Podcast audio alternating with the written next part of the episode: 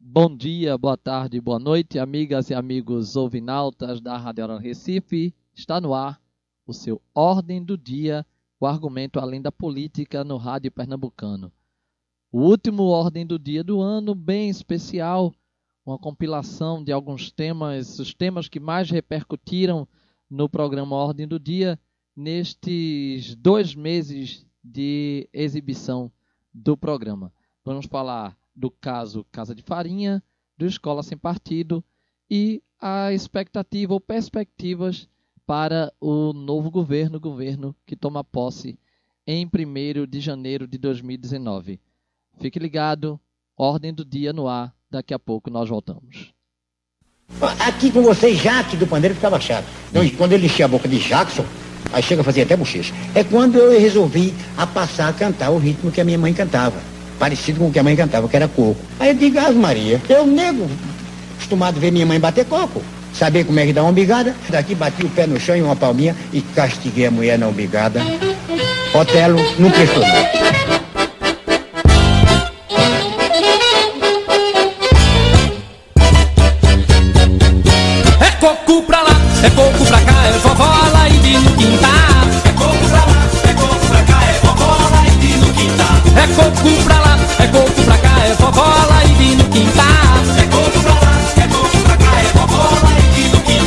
Vovó Alaide chamando as galinhas, milhas, é vita e farelo. Tangendo as cabras da batata, do jogo de capoeira é amarelo. Terreiro limpinho, a vaca amarrada, pião e arruda pra rezar. Terreiro limpinho, a vaca amarrada, pião e arruda pra rezar. É coco pra lá, é coco pra cá, é vovó Laíde no quintal. É coco pra lá. Culpa é coco pra lá, é coco pra cá, é vovó lá e no quintal.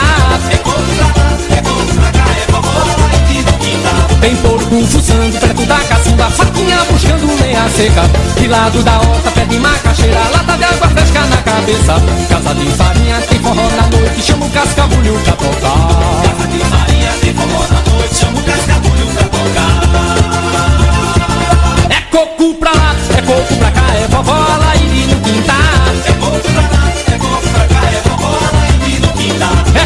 pra lá,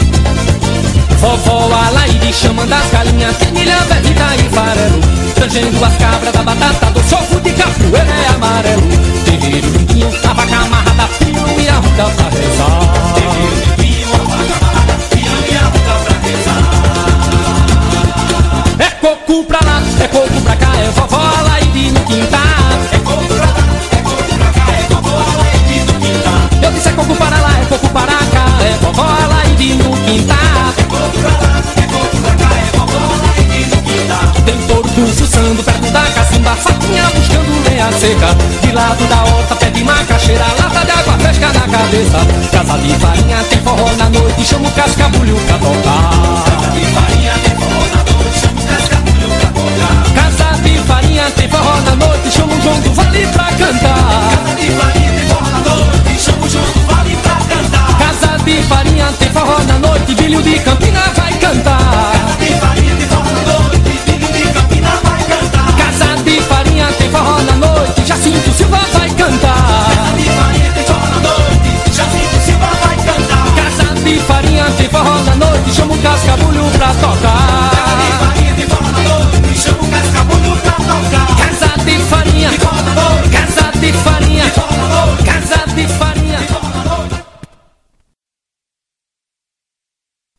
Está no ar o Ordem do Dia é o debate, sem, é o Política Sem Meias Palavras no Rádio Pernambucano, na sua Rádio Aurora Recife, www.radioaurorarecife.com.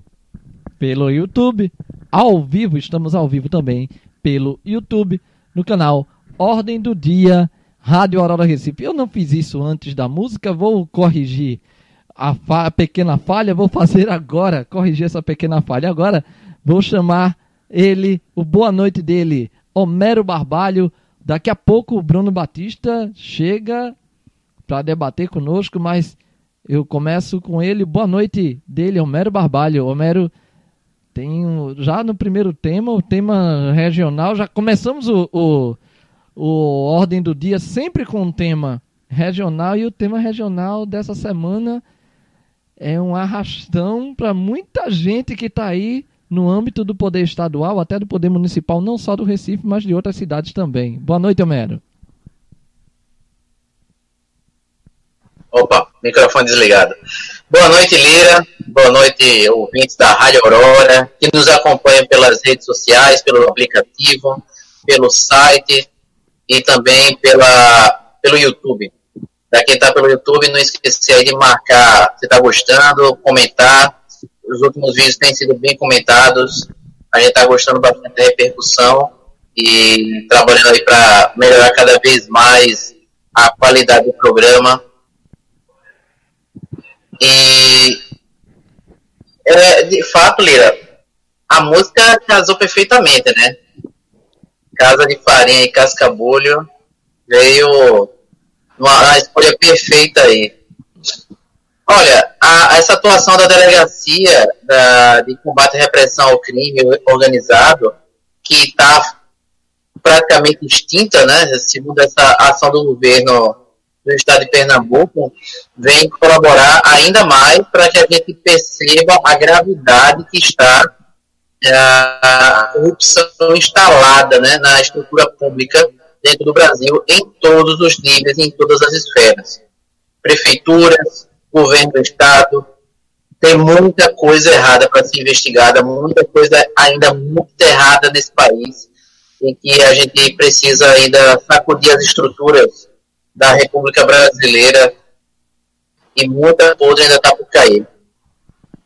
É, dessa vez casou muito bem mesmo essa música inicial, você sabe, aqui no, no Ordem do Dia é debate, é política, é uma conversa entre amigos e você também pode participar do Ordem do Dia, entrar nessa conversa, vir debater conosco através das nossas redes sociais, Instagram, Facebook, Twitter, através do, uh, do chat também uh, no YouTube, no canal Ordem do Dia Rádio Aurora Recife. A música casou muito porque tem ali Casa de Farinha, o nome da música é Vovó Alaide, é do Cascabulho. Cascabulho, do qual, na, essa música, Vovó Alaide, é da época que o Silvério Pessoa fazia parte ainda do Cascabulho. Então, meados de 97, 98, quando o, o Silvério Pessoa ainda fazia parte do Cascabulho. Vovó Alaide, mas tem um trechinho ali que fala Casa de Farinha e é exatamente sobre Casa de Farinha que nós iniciamos o Ordem do Dia, porque esta semana ah, o conselheiro substituto do Tribunal de Contas do Estado, o Rui Harten, deferiu a representação do Ministério Público de Contas de Pernambuco, solicitando a abertura de nova investigação. Escutem bem, nova investigação nos contratos sem licitação da empresa Casa de Farinha SA com o governo do estado de Pernambuco. Mais para frente nessa discussão nós vamos, vocês vão perceber e nós vamos falar que não tem isso, não é só com o governo do estado que a Casa de Farinha tem essa relação contratual meio meio duvidosa e, mas dessa vez foi com o governo do estado, porque a, a segundo o Tribunal de Contas e a representação foi assinada pela procuradora Germana Laureano, porque a procuradora Germana Laureano e a, a, o Ministério Público de Contas do Estado de Pernambuco percebeu ou constatou que desde 2015 o governo do estado vem realizando sucessivas, uh, sucessivas dispensas de licitação. A Casa de Farinha, só para você, amiga amigo Vinalta da Rádio Aurora Recife, entender, é, ficar por dentro do assunto, a Casa de Farinha é a empresa que fornece alimentação para vários órgãos uh, do governo do estado. Nesse, nesse, uh, nesse caso especificamente, ao Hospital dos Servidores do Estado. E e o Instituto de Recursos Humanos e ao Hospital de Servidores do Estado. Então, esse caso especificamente é em relação ao Hospital de Servidores e ao Instituto de Recursos Humanos. Mas a Casa de Farinha tem também contrato com prefeituras, a, a Prefeitura da capital pernambucana, a Prefeitura do Recife, tem problemas lá na Prefeitura também, tem problemas em Ipojuca, isso nós vamos falar mais adiante, mas dessa vez a, a Germana Laureano, a desembargadora, a procuradora Germana Laureano, percebeu, constatou sucessivas dispensas de licitação. Uh, dentro do, uh, do âmbito público, no que se refere a compras, nós temos as compras comuns, onde você tem que uh, apresentar entre no mínimo de três, no máximo de cinco ou mais, numa cotação de preços para compras no serviço público, você tem que apresentar o mínimo de três, o máximo de cinco, pode até passar de cinco é, preços da, daqueles produtos que se pretende comprar. Uh, pela, lei, pela lei de licitação, não se caracteriza licitação quando essa compra é abaixo de 8 mil reais. Eu, não, não, eu depois posso confirmar para vocês se mudou esse valor, se abaixou, se aumentou, mas até, até onde temos conhecimento, 8 mil reais.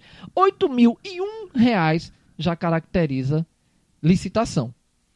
Quando há regime de urgência, existem duas modalidades onde, ou duas modalidades às quais a, os órgãos podem se utilizar, que é a carta convite, ou seja, ela, o, aquele órgão manda carta, envia cartas para empresas fornecedoras, convidando aquelas empresas a participar de um, um pregão, de uma licitação rápida. Ou seja, marca-se um dia e naquele dia aquela, aquelas empresas apresentam suas propostas. E existe a dispensa de licitação, que, onde o órgão justifica aos órgãos, por exemplo, ao Tribunal de Contas do Estado, à Procuradoria Geral do Estado, ela justifica estes órgãos, os órgãos de controle do, da, do serviço público, justificam o porquê daquela necessidade, daquela urgência de é, solicitar uma dispensa de licitação. É o que vem acontecendo com o governo do estado, no caso da empresa Casa de Farinha SA. Desde 2015, o governo do estado vem realizando sucessivas dispensas de licitação e em todas essas dispensas de licitação para fornecimento de uh, alimentos para órgãos do governo do estado, todas as dispensas de licitação, quem vem uh, ganhando ou fornecendo é a empresa Casa de Farinha SA. Dessa vez tem um detalhe, um, um pequeno detalhe. É, essas sucessivas dispensas de licitação foi constatado também que não tem contrato assinado. Ou seja, a Casa de Farinha SA vem fornecendo, mas é como se fosse aquele acordo de boca que se faz entre amigos. E eis que agora estima-se que de 2015 para cá a Casa de Farinha vem recebendo, sem assinar contrato e mediante dispensas de licitação, sucessivas dispensas de licitação, de 2015 para cá, 13 milhões de reais de dinheiro público, de dinheiro do Estado na Casa de Farinha. E, segundo a delegada Patrícia Domingos, que é a da. Não sei, não sabemos, não é, Homero, se ainda é, se não é, porque voltou, foi extinta. A liminar deu 40, uma liminar concedeu 45 dias de manutenção, agora foi derrubada a liminar, então não sabemos. A investigação em relação à Casa de Farinha, estes contratos, estava sob uh, tutela da DECASP, agora o Ministério Público de Pernambuco. Então está instalado aí, Homero, como você falou, se é ou não é corrupção. Então, se não é caso de corrupção ou caso de favorecimento, eu eu vou ter, eu vou, vamos ter que encontrar uma outra nomenclatura, Homero. É, Lira, no mínimo, no mínimo, é, agindo de boa fé, de boa vontade para com gestores públicos, seria, no mínimo, prevaricação. que é o ato de você deixar de fazer, ato de ofício. É obrigação dos agentes públicos pela pelo bom é, prestação de serviço, pela probidade administrativa, pela honradez do trato da coisa pública, proceder conforme a legalidade, conforme o que diz a lei, no caso a lei de licitações, se não me falha a memória, 8.966, 8.666, essa numeração mais ou menos, e versa sobre como órgãos da administração pública devem contratar serviços ou comprar produtos. E o, o governo do Estado vem sendo extremamente negligente quanto a prazos, porque você tem um contrato com um prazo fixado, determinado, ele está por vencer, e você não faz todos os trâmites necessários para ver uma nova licitação, e aqui empresas possam concorrer entre si, e aí se escolha a melhor oferta para o interesse público na prestação do melhor serviço pelo menor preço. E o que é que o governo do estado faz? Perde prazos, alega então urgências e necessidades é, de não interromper os serviços, óbvio, que ninguém vai falar que vai interromper o fornecimento de alimento em escolas e hospitais, é, demais órgãos públicos, e aí, mediante essa desculpa, convenhamos, é uma desculpa do governo do Estado, ele mantém a prestação do serviço com a empresa que já não mais é contratada para servir, mediante dispensa de licitação. Isso por si só, uma única vez, já é algo condenável. Já é algo que o governo do Estado já deveria evitar ao máximo. Que dirá sucessivas dispensas de licitação. Aí é que torna extremamente suspeita a, o caso, em particular, da empresa Casa de Farinha.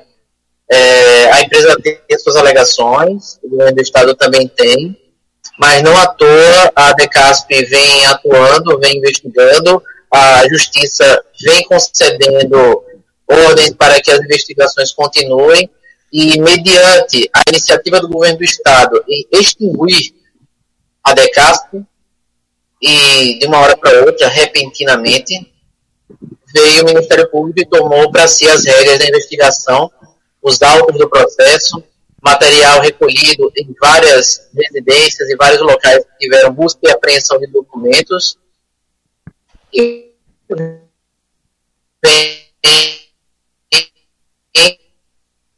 da orelha de muita gente. Cada vez há essa relação no mínimo estranha entre a Casa de Farinha e o governo do Estado de Pernambuco, não só o governo do Estado de Pernambuco, mas outras prefeituras, e ao que parece que tem alguma similaridade entre os gestores, né? seja partidária ou seja por meio das suas coligações partidárias que vêm controlando a política em Pernambuco há alguns anos. Aí temos alguns, alguns dados interessantes aqui em relação a essa relação né, contratual da Casa de Farinha com a, a, o governo do Estado é, a última contratação, a última contratação realizada é, pelo governo do estado com a Casa de Farinha foi no dia 19 de junho desse ano e o valor é, pela Secretaria Estadual de, Educação, de Administração é, o valor de R$ 1.754.571, o valor do novo contrato firmado esse ano, 19 de junho desse ano. E a, o Ministério Público, no caso, uh, o Ministério Público de Contas questionou a Secretaria de Administração, o governo do Estado, através da Secretaria de Administração, se não teria dado oportunidade, porque é uma dispensa de licitação, mas é uma dispensa de, de, existe a dispensa de licitação também mediante carta convite. Você, você dispensa a licitação e convida aquelas empresas. Então, uh, o questionamento da secretaria, o questionamento da Homero? Só um ponto. A, a carta convite eh, não se trata propriamente de uma dispensa de licitação. Haverá licitação, haverá, pelo menos em tese, haverá concorrência entre as empresas que serão convidadas. O que numa carta convite vai acontecer é que o agente público ele já direciona convites a, no mínimo, três que deverão concorrer entre si. A, a, a brevidade, urgência e necessidade da prestação do serviço faz com que se abreviem prazos e que a, a, o órgão público vá em direção às empresas que poderiam potencialmente é, prestar aquele serviço ou entregar mercadoria de interesse da, do órgão competente. Mas deveria haver sim a, a, a concorrência. O governo do estado convida três, quatro, cinco, dez empresas que possam prestar esse serviço de alimentos, elas apresentam suas propostas, seus preços e concorrem entre si. O que não pode é o órgão público convidar uma única empresa. De toda forma, tem que haver a concorrência. Concorrência. E, inclusive, a delegacia de combate, a extinta delegacia de combate aos crimes contra a corrupção, vem investigando algumas acusações e alegações de que concorrentes teriam sido sabotados ou impedidos propriamente de participar das concorrências, seja por meio de acidentes de trânsito ou furto de documentos em lanchonetes, né? Concorrentes que iriam se encaminhar para as, as licitações, apresentar os seu, as suas propostas, tiveram subitamente acidentes de percurso. E a Casa de Farinha foi a única que compareceu. Mas mais particular ainda é que essas concorrentes eram de fora do estado de Pernambuco. E dentro do estado de Pernambuco não há mais ninguém que queira concorrer. Eu acho meio estranho, eu acho até estranho. E, e, e você bem lembrou a, a modalidade da, da, carta convite, mas em toda, todas as modalidades, seja carta convite, a própria licitação, mas a carta convite e a própria, a própria dispensa de licitação tem que haver uma concorrência de todo jeito. Não é só você. Só quando ninguém se apresenta, aí sim. Aí se aceita aquela única, digamos. É porque na dispensa, é porque a dispensa de licitação, como prevê a lei, ela prevê os casos possíveis, tem a urgência, né? Tem um caso em que é decretado calamidade pública. Então, quando o pessoal às vezes não, não se apercebe que um município passou por uma enchente e estourou barragem, derrubou pontes, inundou metade da cidade, a cidade está realmente em caos.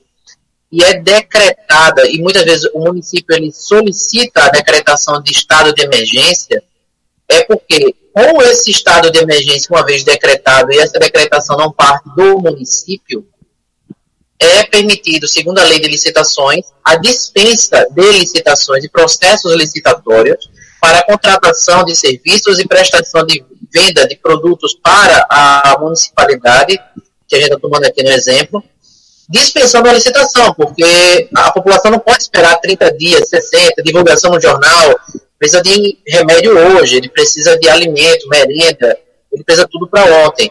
Mas isso é um caso de calamidade pública, é um caso de enchente, de um terremoto, um, um furacão, calamidades dessa ordem. Ou ainda a outra previsão legal na lei de licitações e a dispensa de licitação por se tratar de serviço técnico especializado, do qual aquele que o órgão público convida para prestar o serviço seja de notório saber sobre o assunto, aquele que é indiscutivelmente o maior conhecedor sobre um tema, ou ainda quando não cabe propriamente concorrência entre os participantes, que seria o caso de prestação de serviços como o de música.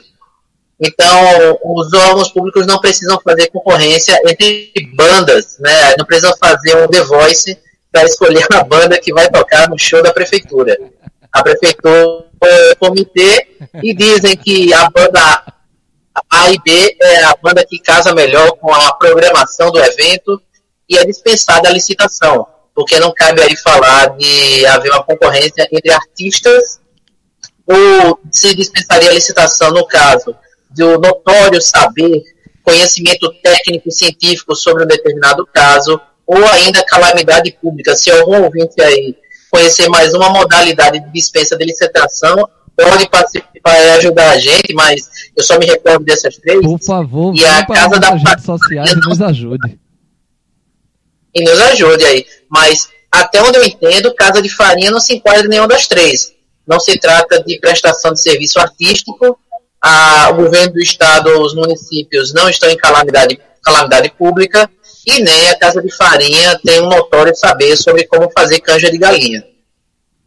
Aí dentro disso que você falou sobre as, as supostas dificuldades encontradas ou que apareceram é, para os demais concorrentes, uma especificamente o, o, o, Ministério Público de Contas questionou a, a Secretaria de Administração é, questionando, perguntando à, Secretaria de Administração se foi dada a oportunidade à empresa CIA Nascimento, CIA Nascimento de Alimentação Limitada. Empresa que teria apresentado também uma assim como a Casa de Farinha, a CIA Nascimento Alimentação apresentou proposta dentro da dispensa de licitação, apresentou uma proposta e pelo que se uh, pelo que se investigou, se constatou supostamente a CIA Nascimento teria apresentado valores uh, menores do que a, a Casa de Farinha. Respondendo ao questionamento, o governo do estado, a Secretaria de, de Administração disse que sim, que teria dado, que deu oportunidade à CIA Nascimento Alimentação Limitada, mas que por um equívoco na planilha um equívoco na planilha inicial, a empresa, a majorou os valores, ou seja, ela aumentou os valores. E por aumentar os valores, a casa de farinha, consequentemente, ficou com a, os, os, o menor valor apresentado e ganhou essa dispensa uh, de licitação. Mas, em contrapartida, o Ministério Público de Contas alegou que foram feitas cinco dispensas de licitação com o mesmo argumento. O mesmo argumento por parte da Secretaria de Administração do Estado.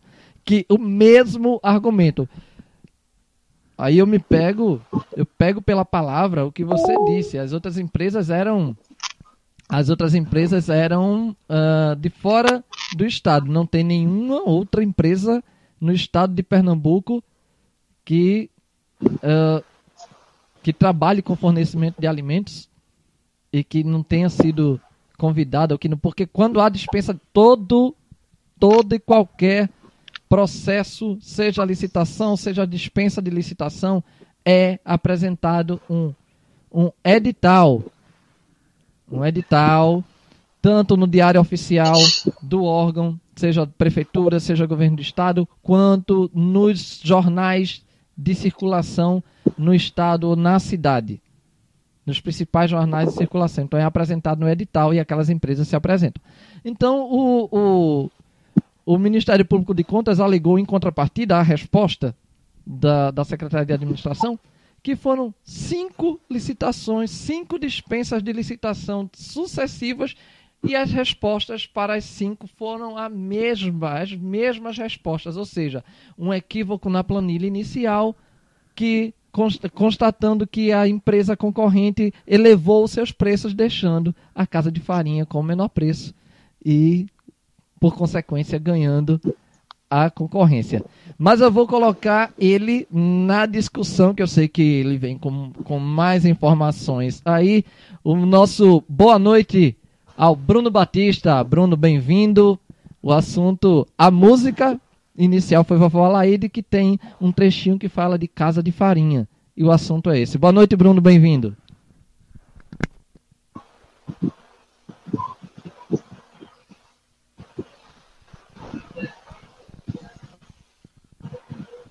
Parece que a conexão de Bruno caiu novamente aí. Tá, tá congelada a imagem. Oi? Opa! Agora sim, boa noite, Bruno ah, Batista, bem-vindo. Entra na discussão. Vamos esperar. É casa de farinha que é o assunto. Boa noite, Homero. Boa noite, Bruno. É, tem muita farinha para rolar por debaixo dessa casa, né? é, como levantavam algumas suspeitas ainda com relação à desarticulação da, da delegacia de repressão ao a corrupção que foi extinta e deu lugar ao Draco, e algumas teses levantadas apontavam para que, que isso teria um interesse político para inviabilizar algumas investigações, parece que, até, que a hipótese está confirmando e se transformando numa, numa tese. Né? É, muitos detalhes aí no, desse caso, Casa de Farinha aparecendo, desse favorecimento, é, desse possível favorecimento que está sendo é, desvendado dessa licitação. Mais uma vez, infelizmente, é, com relação à merenda escolar, que atinge uma população já bastante precarizada né, na relação com o Estado. E é muito, muito, muita coisa a gente tem que, tem que aguardar, de fato, as, as investigações, mas é aquela coisa, os indícios que estão sendo apontados, como você estava relatando aí, Bruno, é, Bruno Lira, a respeito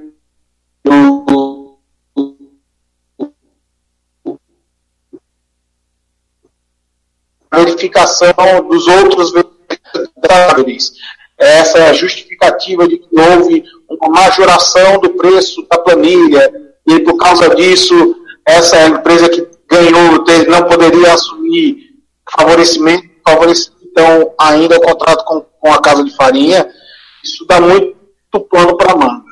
Eu fico triste em ver, por exemplo, que por uma falta de pluralidade na, na imprensa estabelecida em Pernambuco, a gente não tenha uma cobertura mais é, detalhada dessa questão que envolve que não só que não envolve só a questão do, do, do erário público, mas envolve as nossas crianças. Né? É, a gente está falando da, da, da merenda e crianças de dois municípios aqui do estado de Pernambuco e que isso nos deixa bastante preocupados sobre como é essa relação do governo do estado com a repressão à corrupção. No primeiro programa que a gente falou sobre o fim dessa da delegacia de combate à corrupção, eu falei, a Mero reforçou, a questão de que é, a extinção ou a, ou a existência de um órgão por si só não representa que a coisa deverá existir ou deixar de fazer ou deixar de ser feita. Mas já há poucos, poucos dias da conclusão para apontar é, culpados para que fossem anunciados à justiça. Essa o, o tribunal e a procuradoria do Estado dizem que isso, essa interrupção e depois a confirmação, é, derrubando a liminar, é, era para garantir a segurança jurídica do processo, etc. Tal, eu acredito que se não houvesse coisas a, a serem escondidas, o Estado poderia garantir a operação dessa investigação para que fossem concluídas e apontados os culpados que elas estão investigando. Então, mas se houve aí essa grande articulação para desmobilizar essa força de investigação é, e hoje aparecendo esses detalhes referentes às licitações, à licitação para a Casa de Faraó, essa questão da merenda, fica cada vez mais evidente que houve operação e isso é muito importante. Se nós falamos de governo que com os seus escândalos, por ser mas esse governo tem mais quatro anos aí pela frente. E eu não sei como, como ele vai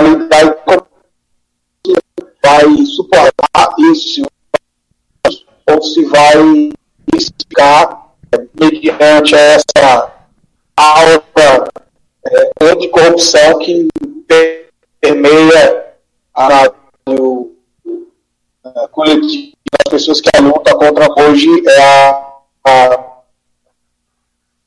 a palavra de, de, que houve aí, pelo menos indícios de, de favorecimento sobre essa questão da, das merendas. É, e, e tem um, um dado aqui, um dado a mais. E isso, nós estamos falando sobre essa, essa relação, essa dispensa de licitação, essa representação. Isso é em relação apenas, apenas ao Hospital de Servidores do Estado.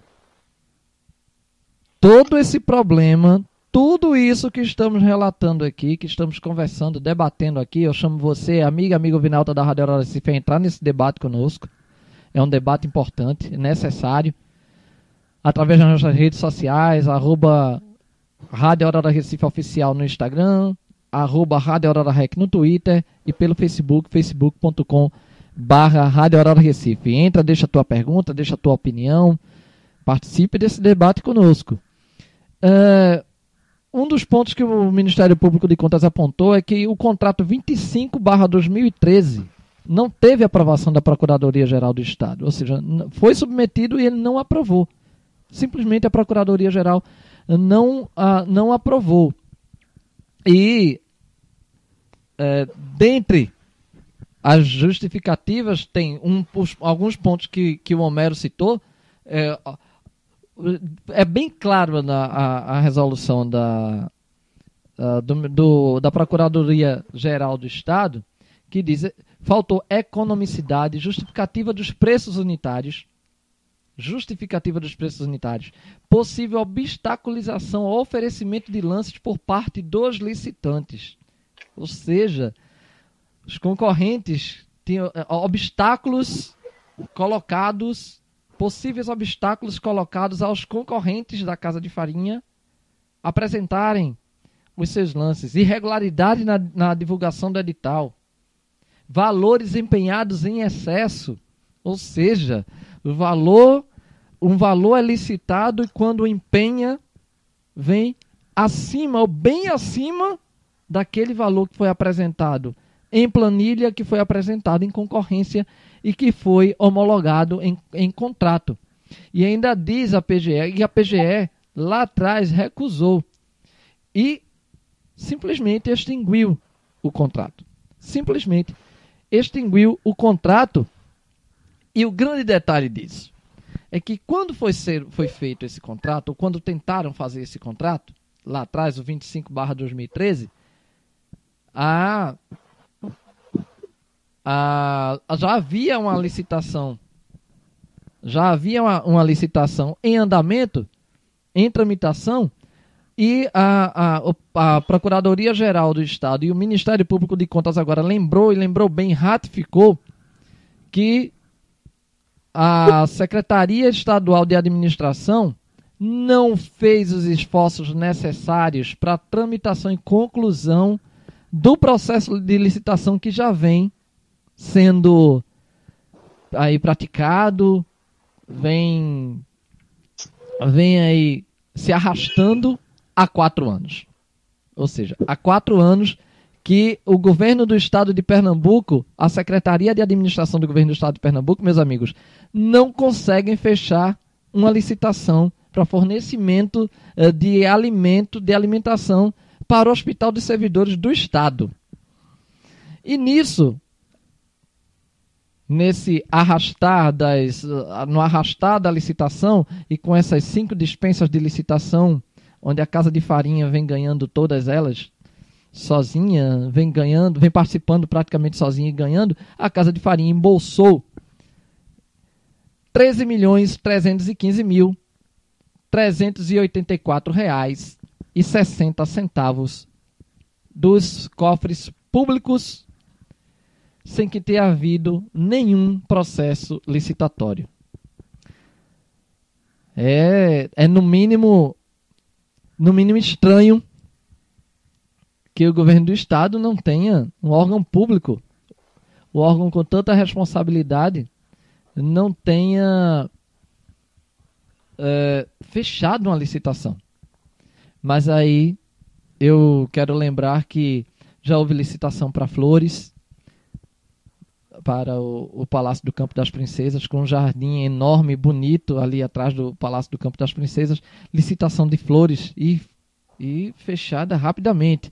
Licitação para compra, para aquisição de camarão, é, para os jantares, para os, as, as solenidades no Palácio do Campo das Princesas. Estas sim, estas sim, foram fechadas com com certa brevidade, porque é mais importante você fechar uma licitação para flores que enfeitarão o Palácio do Campo das Princesas do que para alimentação aos servidores no Hospital de Servidores do Estado. Agora, o que mais, Bruno? Uh, não digo que espanta, mas o interessante disso tudo é que a Casa de Farinha ela não tem problemas, os problemas da casa de farinha, ou, ou, a casa de farinha não vem sendo citada apenas nesse caso da do Hospital de Servidores do Estado. Isso é só mais um caso onde a casa de farinha, e desculpa, desculpando aí o trocadilho, o, o caso da casa, o caso casa, é mais um caso em que a casa de farinha é citada, porque a empresa Casa de Farinha SA uh, eh, tem problemas na prefeitura de Pojuca, Cabo de Santo Agostinho e do Recife. No Recife, mais especificamente, é na educação. É a merenda escolar que é distribuída aos estudantes da rede oficial de ensino da capital pernambucana. Já houve denúncias de, de comida estragada, já houve denúncias de não fornecimento eh, da, da, da merenda denúncias uh, de uh, o, o, o, fornecimento, porém o, o, a alimentação não era o que constava na licitação. Então tem esses casos aí e, inclu, e também a, a modalidade pela qual a Casa de Farinha con, conseguiu firmar contrato, se é que tem contrato também com a Prefeitura do Recife, conseguiu firmar contrato com a Prefeitura de Recife. A modalidade também, coincidentemente, dispensa de licitação, Bruno.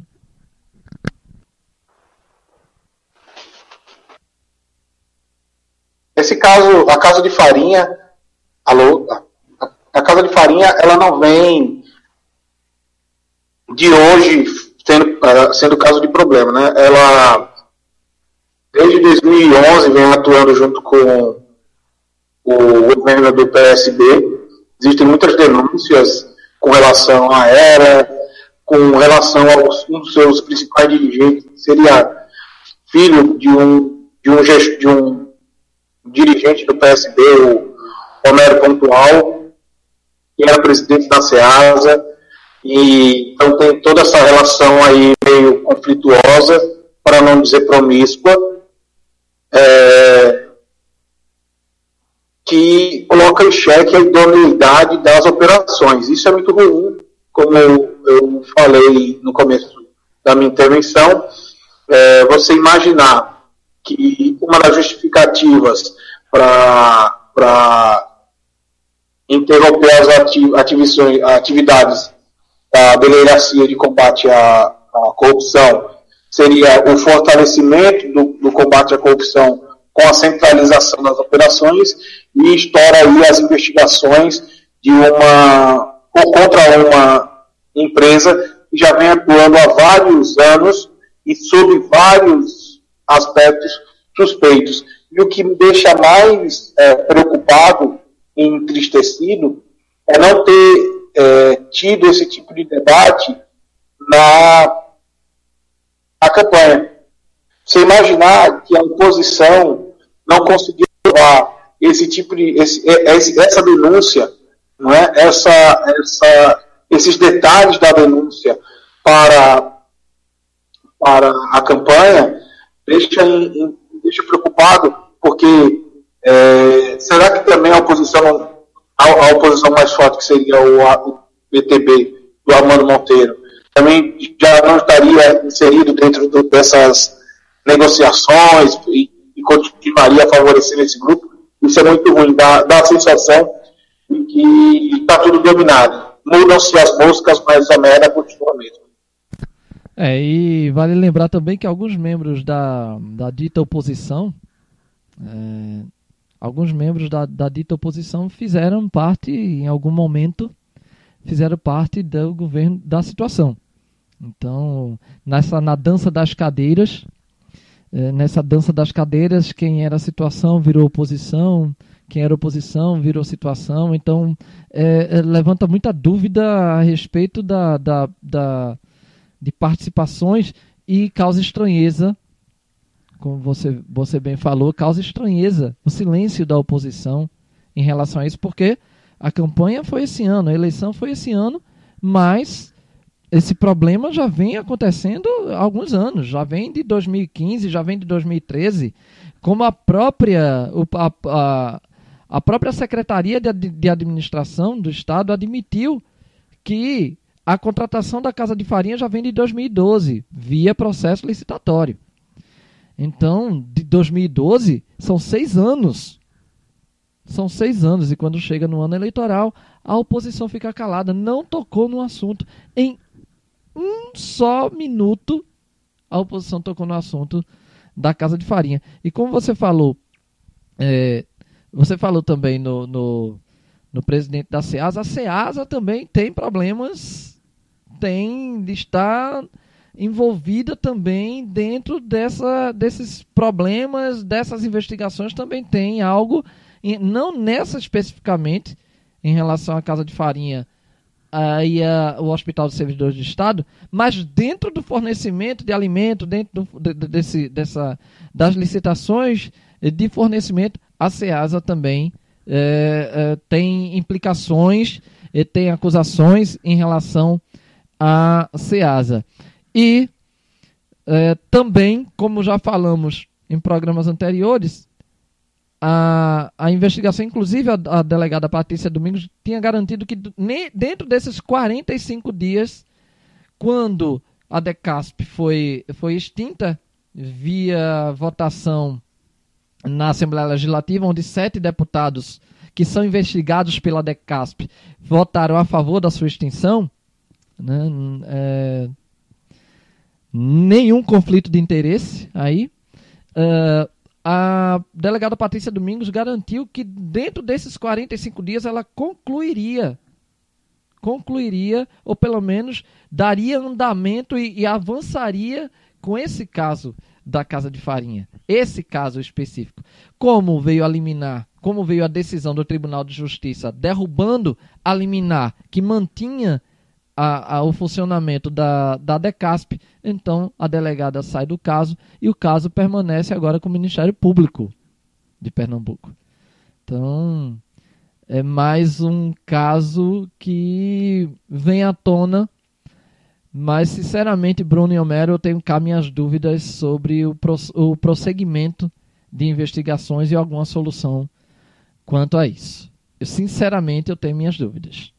Bem, Primeiro bloco, terminando o primeiro bloco do Ordem do Dia, terminando, você pode participar, lembrando a você, amiga, amigo Vinalta da Rádio Aurora Recife, você pode participar do Ordem do Dia. O Ordem do Dia vai ao ar todos os sábados, às 21 horas, ao vivo. Ao vivo na Rádio Aurora Recife, www.radioaurorarecife.com e ao vivo no nosso canal no YouTube, Ordem do Dia, Rádio Aurora Recife.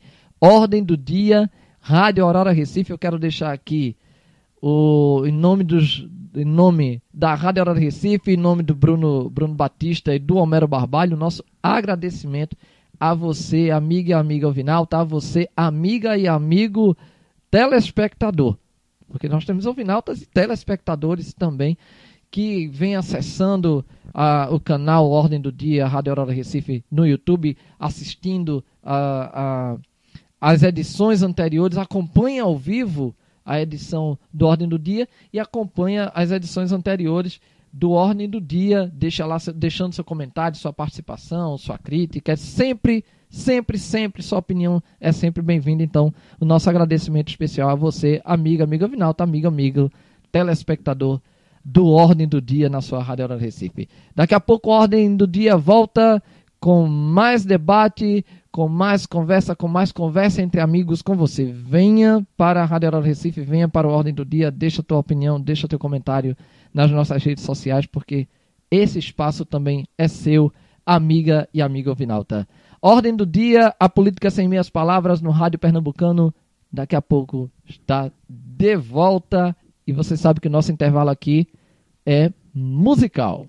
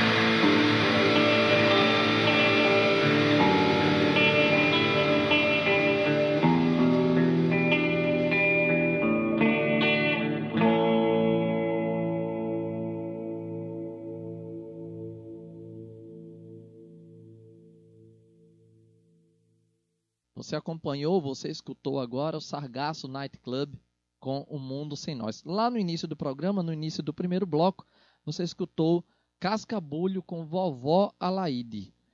Agora, segundo bloco do especial Ordem do Dia, especial de fim de ano do Ordem do Dia, o tema é o Escola Sem Partido, um tema que permeou o meio político, o meio educacional, muita polêmica envolvida e não poderia ficar de fora da pauta do Ordem do Dia. Você acompanha agora a discussão a respeito do Escola Sem Partido. Voltamos daqui a pouco.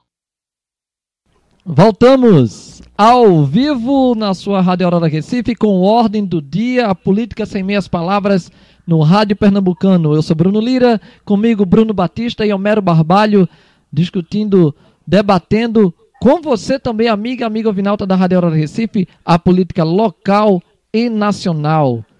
Agora, segundo bloco, iniciando, tema não menos polêmico, entrou na pauta outra vez esta semana e fruto de muita discussão no meio político, no meio educacional, na sociedade em si. Uns são contra, outros são a favor. Tem uma maioria, um, um todo um lobby dentro da, da Câmara Federal, dentro do Congresso, para a aprovação.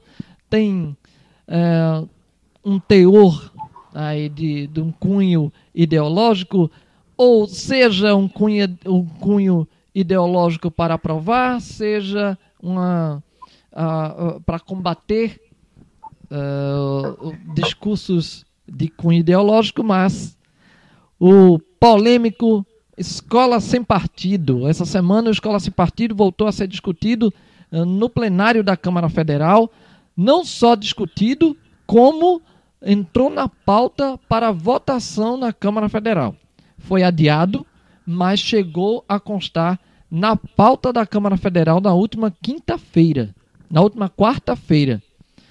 E vem surgindo, e surgiu, a, a, além das discussões que já haviam, abriu mais discussões ainda a respeito do projeto. Só para vocês terem uma ideia, o projeto de lei, projeto de lei número 7180 7180 de 2014, de autoria do deputado Erivelton Santana. A ideia do projeto vem para mudar, vem com a ideia de mudar a Lei de Diretrizes e Bases da, da Educação, a LDB, a Lei número 9394-96, e pretende Nessa mudança, a, a Escola Sem Partido, o projeto Escola Sem Partido, a intenção é incluir entre os princípios do ensino o respeito às convicções do aluno, de seus pais ou responsáveis, dando precedência aos valores de ordem familiar sobre a educação escolar nos aspectos relacionados à educação moral, sexual e religiosa. Isso vem muito de encontro a algumas algumas questões que foram que vêm sendo discutidas dentro da educação por educadores, fundamentalmente por educadores na sociedade e por educadores, analisado por educadores, não é nada nada à toa ou nada ao léu. Quando se fala de educação religiosa, quando se fala de educação sexual, nós vimos aí a, a campanha do presidente eleito Jair Bolsonaro, pautada um, um dos pontos e que foi desmentido. Várias vezes foi a, o, o kit gay, né, a alegação de que uh, o adversário do Jair Bolsonaro, Fernando Haddad, quando ministro da Educação tinha criado o kit gay, inclusive Jair Bolsonaro tentou apresentar um, uma obra que depois foi desmentida, que não fazia parte de kit gay, que não existia, enfim.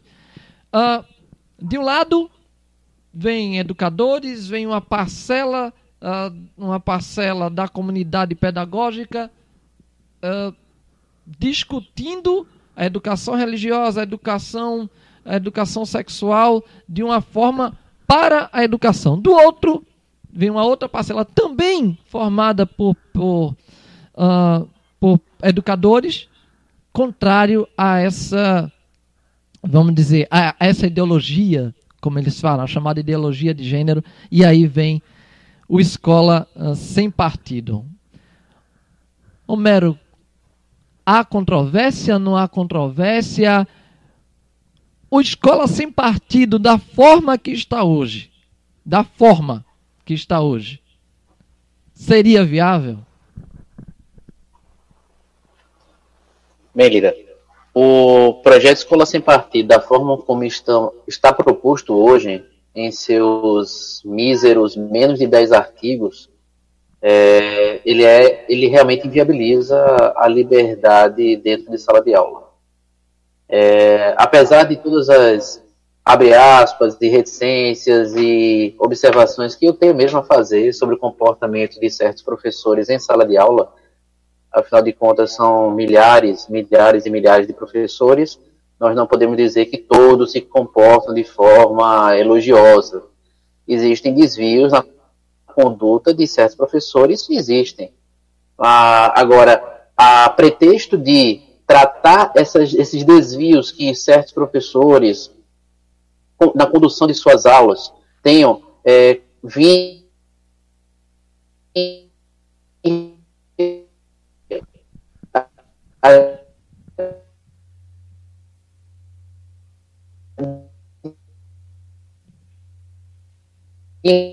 encontros que projeta as liberdades individuais.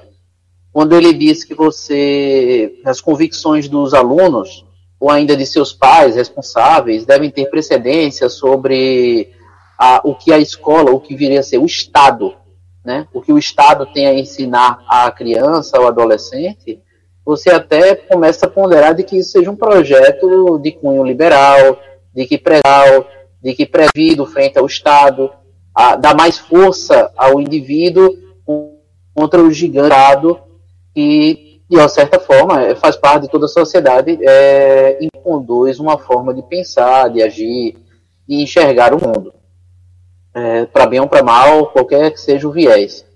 Mas, certo os itens da lei, você pega o projeto, que não é, não é coisa do outro mundo. O ouvinte, ele pode pegar e procurar na internet, vá no, no site da, da Câmara, procure o projeto, não vai ter dificuldade para achar. E você não vai gastar muito tempo para encontrar esse projeto. Ele não tem, eu acho que não chega a ter nem 15 artigos, acho nem 10. E é incrível como um tema que é extremamente complexo, e que tem um impacto tão grande sobre a vida de milhões de pessoas, de gerações, é tratado uma simplicidade de meros oito ou dez artigos. E ele deixa muitos pontos em aberto. E isso é uma das coisas mais arriscadas que eu vejo. É, em muitos dos trechos do, da lei, ele deixa em aberto, claro que ah, ele vai justificar que é para ser regulamentado em, em outras leis ou para ser detalhado e mais adiante. Mas é muito arriscado deixar isso aberto. Tem muita coisa interpretativa e isso é arriscado de tornar a vida do professor em sala de aula inviável, porque ele vai passar patrulha constante, não só de alunos, de pais, de todo mundo, onde tudo que ele disser será utilizado contra ele. Eu um trecho do, do projeto eu queria até dar uma lida aqui para vocês bem rápido, que é o artigo 5 dele. No artigo 5 ele cita um parágrafo único em que ele diz bem assim: a educação desenvolverá política de ensino, nem adotará currículo escolar, disciplina obrigatória, nem mesmo de forma complementar ou facultativa. Só dando uma pausa, nem mesmo que o aluno tenha a intenção de facultativamente assistir a uma aula não será permitido. Então você já vê que não é bem um projeto de lei que respeita as liberdades individuais, na medida em que a escola não pode sequer propor uma disciplina ou atividade para o qual o aluno voluntariamente queira participar. Então o projeto aí ele falha gravemente em querer dizer que defende liberdades individuais. E ele continua complementar ou facultativa que tendam a aplicar a ideologia de gênero, sabe-se lá Deus o que seja isso na cabeça do legislador, o termo, e ele cita entre aspas, gênero ou o termo entre aspas, orientação sexual. Então passamos agora a ter o, o projeto de lei que prevê a censura prévia. está instituído pelo projeto de lei apresentado como Escola Sem Partido a censura prévia dentro do Brasil. A sala de aula não poderá tratar de assuntos de gênero, orientação sexual ou ideologia de gênero, como eles gostam bastante de, de falar, desses temas. E aí você fica naquela dúvida: e se o professor não poderá tratar sobre isso, a escola não poderá tratar sobre isso, e quando o aluno perguntar? Porque o projeto fala muito sobre tudo o que o professor não pode fazer.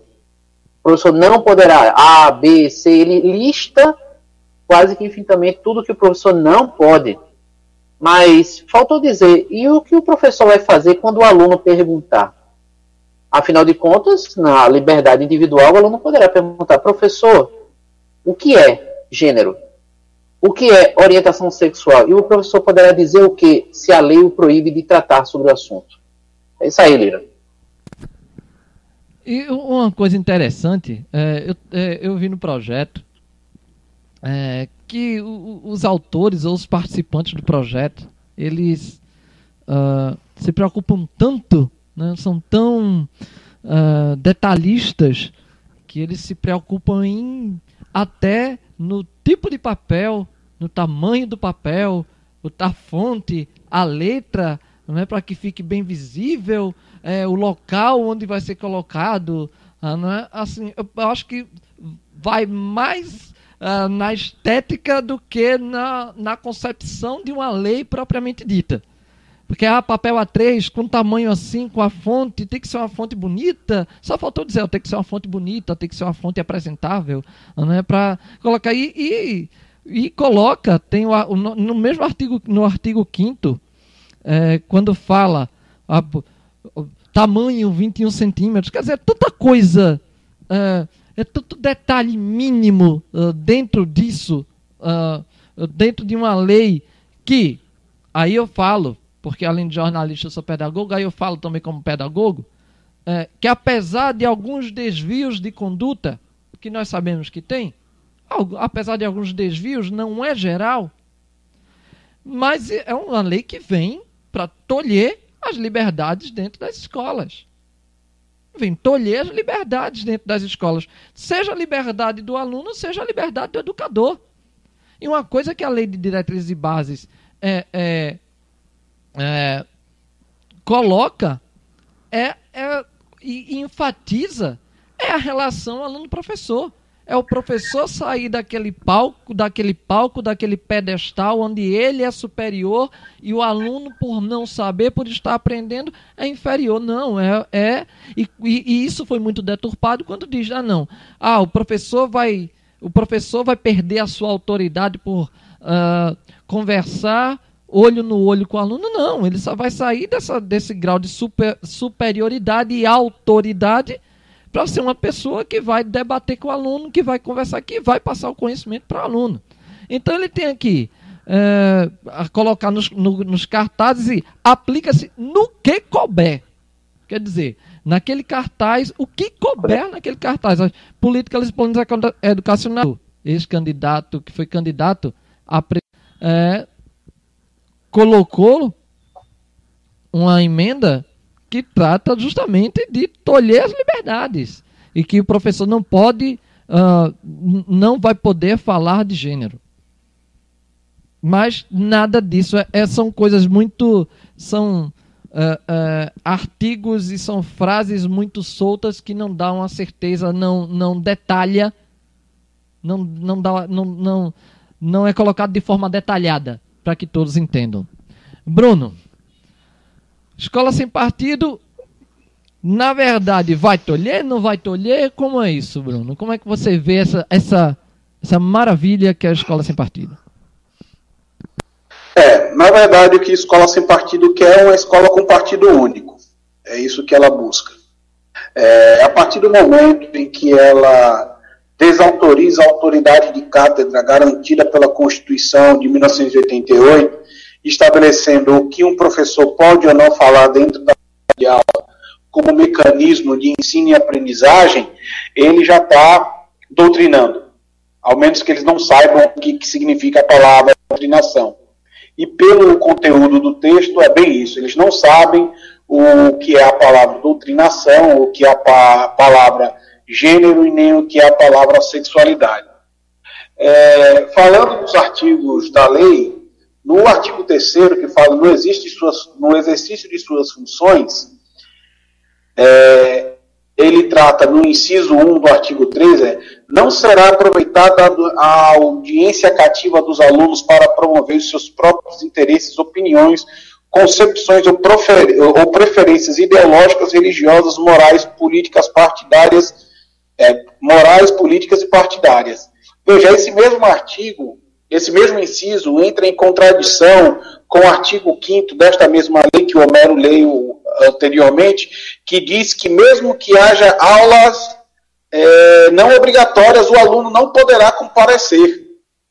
Veja, o artigo 5 diz que o professor não, o artigo 3 diz que o professor não poderá aproveitar da audiência cativa. E no artigo 5 diz que, se houver uma aula facultativa, ainda assim não poderá existir a, a, a, questão de gênero, sexualidade, etc. E tal. Então, nem nas aulas obrigatórias, nem nas aulas eletivas, poderá haver qualquer iniciativa da instituição de ensino a levar um tipo de orientação aos alunos. Veja o grau Veja o grau de animosidade que essa, que essa lei traz.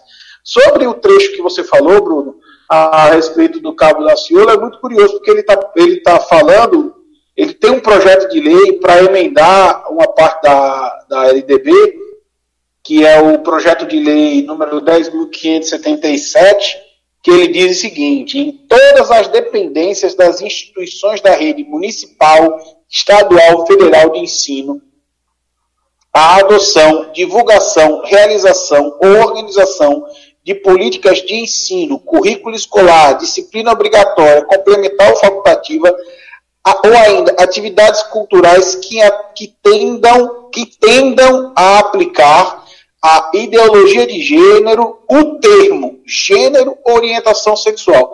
Veja o grau de absurdo que a gente está tratando aqui. É tendam. O que é tender?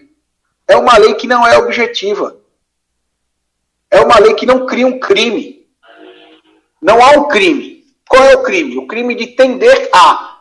Tender a ideologia de gênero, tender ao termo. Eu não posso proferir, mesmo em atividades complementares ou facultativas ou atividades culturais, eu não posso utilizar o termo gênero ou orientação sexual. E isso a gente está falando de um projeto de lei, que é do Cabo da Ciolo, o 10.577 de 2008, que tenta emendar a LDB, que foi abarcada pelo relator, deputado Flavinho, no, no relatório que vai ser lido ainda na semana que vem, sem falar sobre as questões partidárias. Não é? Como o Homero falou, como o Bruno Lira já falou, é, Óbvio que existem professores que é, fazem proselitismo de toda a esfera religiosa, política, e existem mecanismos nas leis e na instituição de ensino que servem de garantia aos estudantes. Eles podem acionar a direção, a coordenação pedagógica, caso se sintam ofendidos. Agora, me diga só uma coisa: como é que um professor vai conseguir cumprir a sua aula de história, por exemplo, quando chegado o fato do seguinte? É... Cadê aqui? Respeita, respeitará o direito dos pais dos alunos a que seus filhos recebam a educação religiosa e moral que esteja de acordo com suas próprias convicções. Bem, nós na escola pública temos um público bastante heterogêneo. No Brasil, nem todos são cristãos, nem todos são católicos, nem todos são evangélicos, protestantes, ou pentecostais, ou neopentecostais. E aí? Como é que a gente faz? Quando o professor for falar da Inquisição, quando o professor for falar da reforma protestante de Martim Lutero, quando o professor for falar do iluminismo, quando o professor for falar do renascimento, isso tudo vai ser apagado? Quando o professor for falar das navegações, quando for falar da escravidão, isso tudo vai ter que ser apagado?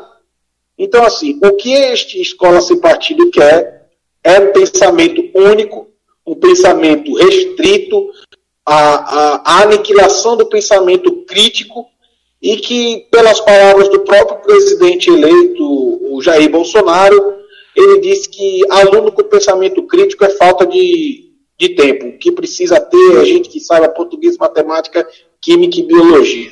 Pois não, Melo? É, sobre, sobre o que é que o professor vai fazer quando chegar nessas matérias, é algo que o projeto de lei ele traz aparentemente uma resposta sem responder. Ele diz aqui no inciso 4 do artigo 2 o seguinte: ao tratar de questões políticas, socioculturais e econômicas, basicamente de tudo, né?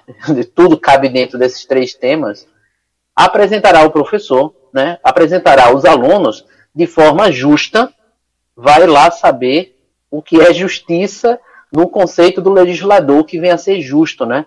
Se justo é uma questão cronometrada, uma questão de tempo, ele terá que dar exatamente o mesmo tempo, ou ele utilizará da mesma ênfase, ou ele promoverá as principais versões, como a lei diz, né? Principais versões, de forma animada e feliz e enfática sobre cada uma das ideias, o que vem a ser justiça, de forma justa, como diz na lei. E ele cita as principais versões. Quem elegerá as principais versões sobre um tema político, sociocultural ou econômico. Quem elegerá as teorias ou opiniões que poderão ser apresentadas? Dito que você não tem, obviamente, condição, professor nenhum tem condição de tratar sobre todas as formas de se olhar para a mesma questão. E o medo que, e o medo que ocorrerá nesse professor de escolher uma versão e isso for de encontro com a visão do pai de um aluno. E ele como, ser desafiado. Como, por exemplo, o professor de geografia, não, de biologia, não sei, ciências, lá no, no primário, quando está tudo misturado ainda, né? História, geografia, tudo cai no colo de um professor só. E ele, de alguma forma, começar a tratar um conteúdo que é tão, tão importante para um segmento da sociedade que parece que não tem mais com que se preocupar. E que é sobre se existiram ou não dinossauros, se Charles Darwin era um maluco, ou se realmente simplesmente alguém estalou o dedo e tudo surgiu. o professor que disser que fósseis existem, que dinossauros foram extintos por um meteoro, ele terá que ser caçado e deverá ser aberto um processo, um Ministério Público, contra esse professor, porque ele estaria indo de encontro ao pensamento e aos valores da família que prevalecem sobre o ensino. Não é, Lira? Professor só, vem... só um minuto, Lira. Só, só um minuto, Lira. Só pegando o gancho nisso, imagina a lei fala as principais teorias. As principais teorias se baseiam em quê? Em número de adeptos a essa teoria. A gente vai pegar a mitologia é, chinesa, que mais de um bilhão de pessoas acreditam no surgimento da Terra sobre o viés da mitologia chinesa. É uma teoria principal do surgimento do, do mundo. A, a, a, a mitologia indiana que mais de um bilhão de pessoas também concordam com aquela forma de ver o mundo e suas divindades, será ela que deve ser tratada como principal ou levada para uma sala de aula? Então, esse projeto de lei é do começo ao fim um apanhado de coisas sem pé nem cabeça. Aí eu passo, eu, eu, eu, eu me pego numa coisa bem básica. Né? Não, não, não é bem básico. Aí de repente vem o professor e diz que a Terra é redonda. E um pai de aluno é terraplanista. Acredita que a Terra é plana. E o professor vai ser denunciado porque está doutrinando o meu filho ideologicamente dizendo que a Terra é redonda. Mas a Terra não é redonda. A Terra é plana. É uma blasfêmia. Então, de repente, e, e um detalhe que é, esse quarto item que vocês, que vocês uh, uh, expuseram ao tratar de questões políticas, socioculturais, econômicas. Isso, quando eu falei lá no começo que, que eles se preocupam muito com os detalhes, com o tamanho do papel, uh, com a letra, este é um anexo que trata dos deveres do professor. São seis deveres que o professor terá a partir de uma possível aprovação uh, da escola, do programa Escola, programa Escola Sem Partido vir a se tornar lei, o, esses deveres, esses seis deveres uh, do professor, deverão, de acordo com o artigo 4 que diz, para o fim o fim do disposto do caput do artigo 2 as escolas afixar, afixarão nas salas de aula, nas salas de aula, nas salas dos professores e em locais onde possam ser lidos por estudantes e professores cartazes com o conteúdo previsto no anexo desta lei com no mínimo 21 centímetros de altura por 29,7 centímetros de largura, padrão A4 e fonte com tamanho compatível com as dimensões adotadas. Pelo menos a, ABNT eles respeitaram, né? Nesse caso, respeitando-se a ABNT. É, a ABNT, respeitando-se a ABNT. Então, esses seis itens que tratam dos, dos deveres, do, deveres dos professores deveriam ser afixados em toda a escola. Ou seja, o professor vai deixar de ser um professor para ser um perseguido. Um perseguido, porque em todo canto, inclusive nas salas de aula, ou seja, um professor que estiver dando uma aula ou passando conteúdo e o estudante não concorda, o estudante vai apontar para o cartaz afixado na parede da sala e vai dizer: o senhor está errado, eu vou lhe denunciar. Inclusive, falando assim em tom de brincadeira, mas é um, assunto, é um caso sério porque é, já surgiu durante a semana o caso ah, da, da deputada de Santa Catarina, a deputada Campanholo, que é, incentivou, inclusive tem um vídeo, tem um vídeo de antes da campanha ou durante a campanha, um vídeo do candidato, do então candidato Jair Messias Bolsonaro, uh, falando diretamente para um estudante que o pai o professor estava processando os pais de um estudante que o teria filmado, teria denunciado e o, o, o, então candidato dizendo: ah, mantenha contato, entre em contato conosco que nós vamos ver isso aí. E ele complementa o vídeo, o, o, Jair Bolsonaro, dizendo: você, estudante de todo o Brasil, filme seu professor, ou seja, incentivando a, a, ao aluno filmar o professor. Quer dizer, ele vai deixar de prestar atenção na aula para prestar atenção no que o professor vai passar de certo ou de errado, de acordo com o que ele é, é, identificar como certo ou errado. E a deputada Campanholo, em Santa Catarina, incentivando isso, criou uma página de denúncia no WhatsApp. E ela, a Justiça de Santa Catarina, simplesmente, é, em caráter liminar, decretou que, uh, determinou que a deputada Campanheiro pague 70 mil reais. 70 mil reais de multa, de multa ao fundo, ao fundo estudantil, é, ao fundo da infância e adolescência de Santa Catarina, 70 mil reais, porque uh, no entendimento da Justiça de Santa Catarina, a atitude da, da deputada é, a atitude da, da, da deputada caracteriza perseguição político-ideológica da docência. Tira a liberdade do docente de agir em sala de aula. Que esteja certo, que esteja errado, nós não estamos aqui julgando se o professor está certo ou errado.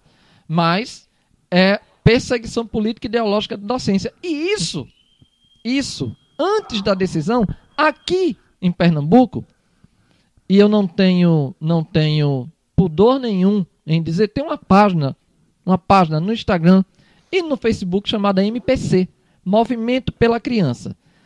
Bem, se a intenção do Escola Sem Partido é evitar uma doutrinação política e ideológica, a página MPC, Movimento pela Criança, hum, se aquilo ali, se o que eu vi não é uma doutrinação política ideológica, então é melhor desligar o microfone e rasgar o meu diploma de o meu diploma de pedagogo, porque só só contém só contém propaganda em favor do então candidato Jair Messias Bolsonaro. Inclusive, o autor dessa página, o senhor Rogério Magalhães, inclusive eu deixo abertos os microfones e as redes sociais da Rádio Aurora Recife, do Ordem do Dia, para que o, Rogério, o senhor Rogério Magalhães é, é, tenha o seu direito, vamos dizer, de defesa, o seu direito de resposta, mas o senhor Rogério Magalhães colocou na página um anúncio uh, convocando os estudantes recifenses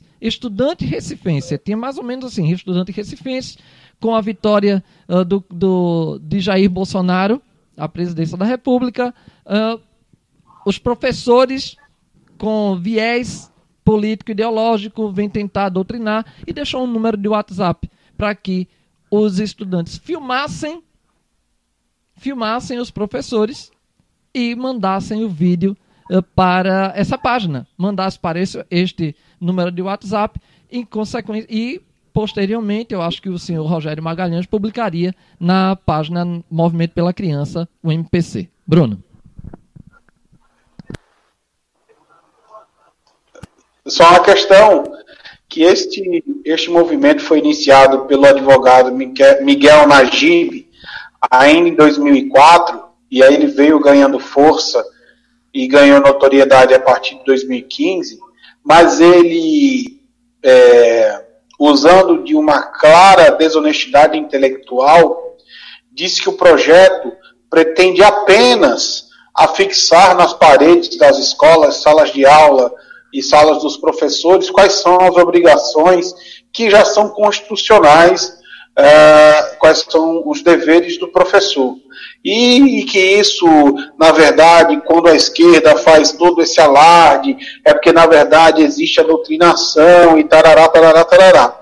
O problema é que ele não fala os, dos demais artigos da lei que, e, e de suas é, frouxas palavras que permite uma interpretação muito subjetiva do que é justeza, do que é a é, do que está de acordo com a vontade do pai do aluno, o que é que deve ser feito. Então, deixa essas coisas muito em aberto e que gera uma insegurança para o professor passar o assunto em sala de aula. Então, é, seria uma perda muito grande para a educação brasileira se esse projeto passasse.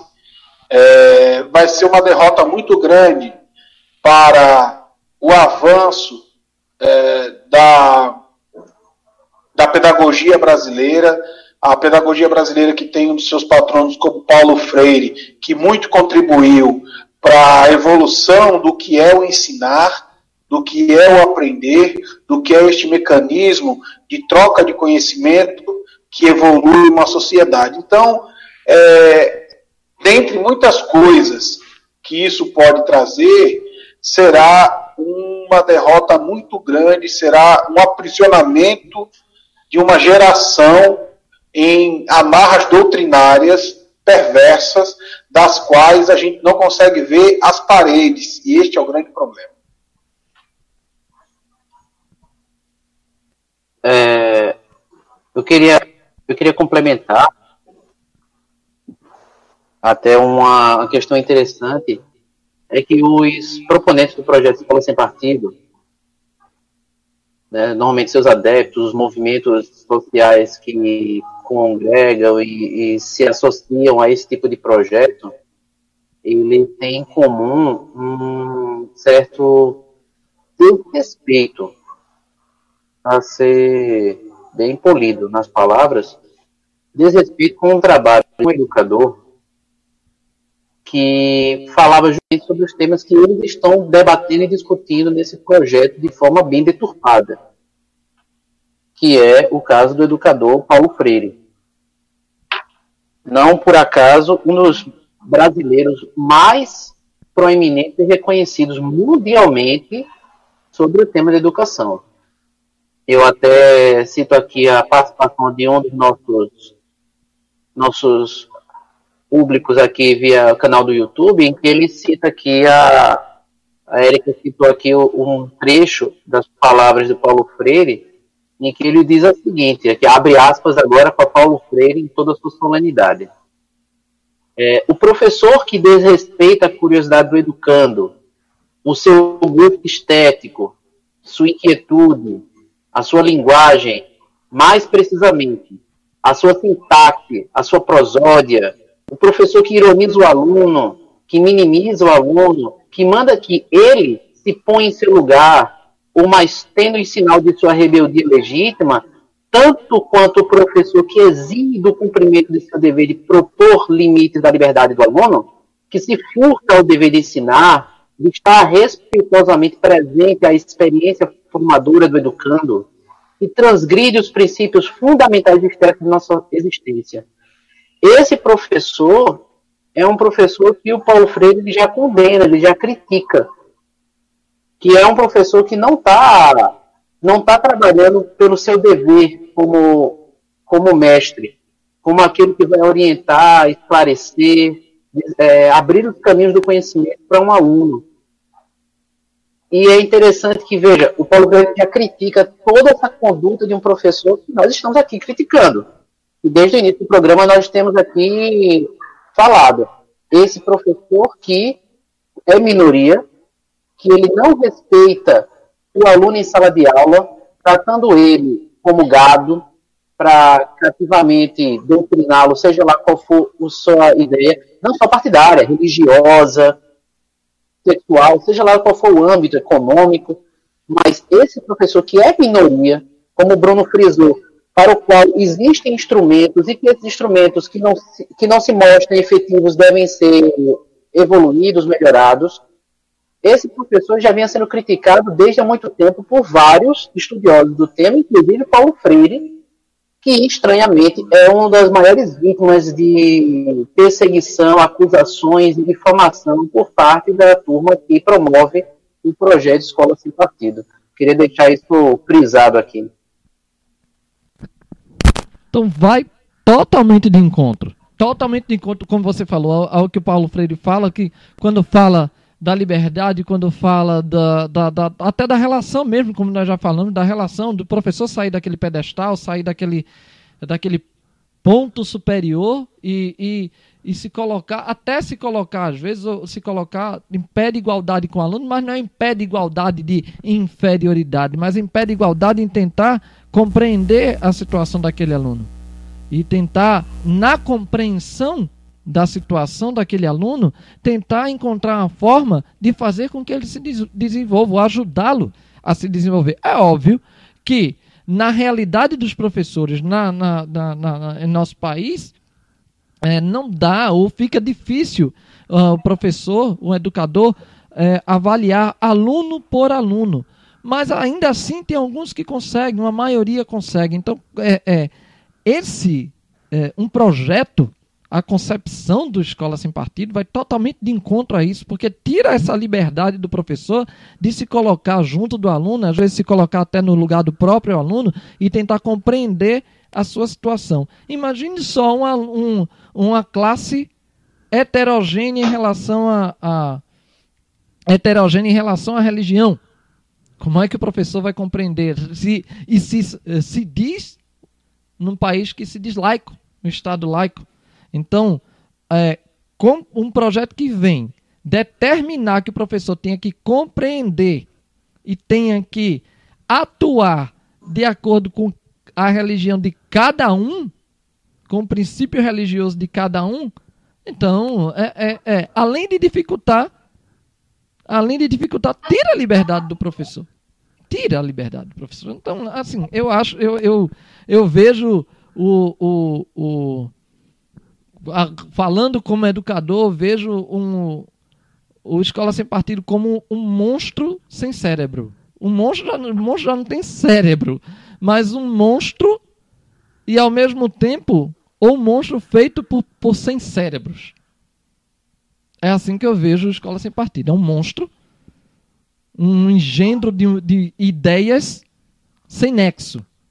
Um monstro criado por sem cérebros. É isso. Eu vejo assim. Intervalo no ordem do dia, mais um intervalo no ordem do dia. Vamos fazer mais um intervalo.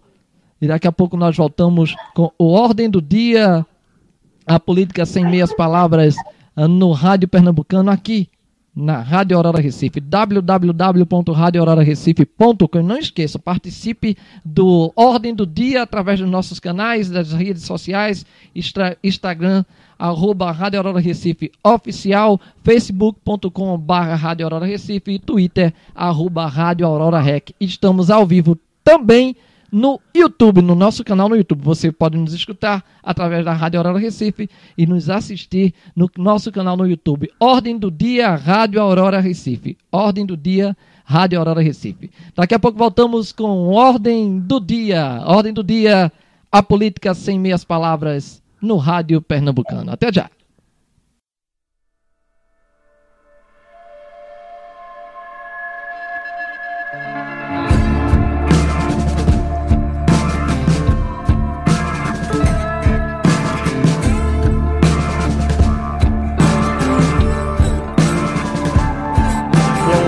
Gosto do conveniente. Eu não me adequo ao teu modelo social. Que eu acho um absurdo ser normal. Eu acho um absurdo ser normal. Desacostumado a ser obediente. Eu não sigo as tendências de TV, rádio e jornal. Acho um absurdo ser normal. Acho um absurdo ser normal.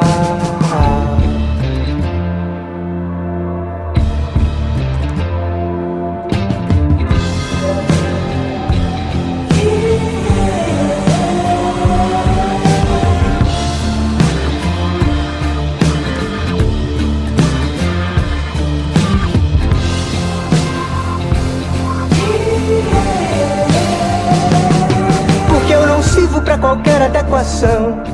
Eu não boto preço no valor moral. Não quero ser robô televisão, porque eu não faço tipo moda, coisa e tal.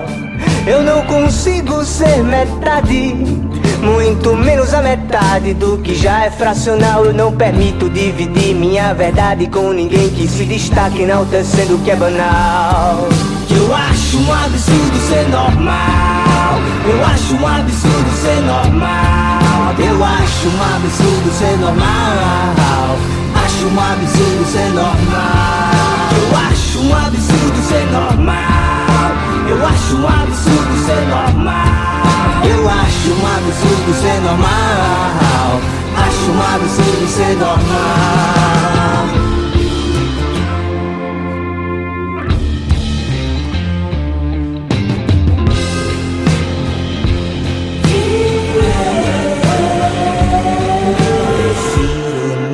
Só o sexo casual. Tô mais pra bicho do que gente.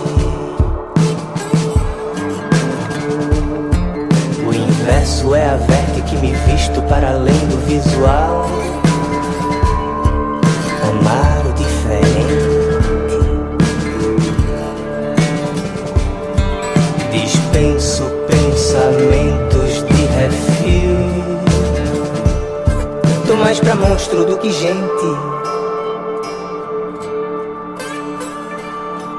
Não quero tá coberto de razão e ainda sentir frio. Eu faço diferente. Eu acho um absurdo ser normal. Eu acho um absurdo ser normal. Eu acho um absurdo ser normal acho um absurdo ser normal. Eu acho um absurdo ser normal. Eu acho um absurdo ser normal. Eu acho um absurdo ser normal. Acho um absurdo ser normal.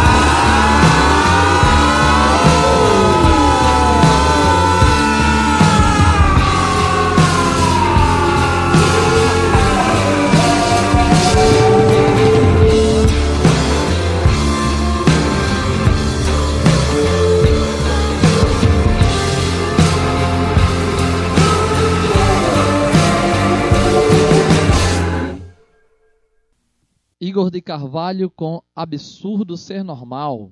É um novo single do cantor pernambucano Igor de Carvalho, o novo trabalho do Igor, o novo CD, será lançado em janeiro. Terceiro e último bloco do especial Ordem do Dia, o argumento além da política no Rádio Pernambucano. Agora, o último bloco abordando o, as expectativas, as perspectivas para o novo governo que inicia em 1 de janeiro com a posse do presidente eleito nas últimas eleições, Jair Messias Bolsonaro. Acompanhe o último bloco do especial Ordem do Dia na Rádio Aurora Recife. Voltamos daqui a pouco. Voltamos com Ordem do Dia, o argumento além da política na Rádio Aurora Recife. Lembrando, lembrando, o Ordem do Dia vai ao ar sempre aos sábados às nove da noite, ao vivo e ao vivo também no nosso canal no YouTube, Ordem do Dia Rádio Aurora Recife. Terceiro e último bloco do Ordem do Dia. Terceiro e último bloco do Ordem do Dia e nós vamos falar da expectativa a respeito do próximo governo, do futuro governo. A expectativa a respeito do próximo governo, do futuro governo. Essa semana saiu uma pesquisa, Bruno, de avaliação ou de expectativa a respeito do próximo governo. Foram duas mil pessoas entrevistadas em 127 municípios no período de 29 de novembro a 2 de dezembro. E eu vou passar para o Bruno discorrer, mas só uma, um dado interessante. 64% dos entrevistados acreditam que o governo, o próximo governo será ótimo ou bom.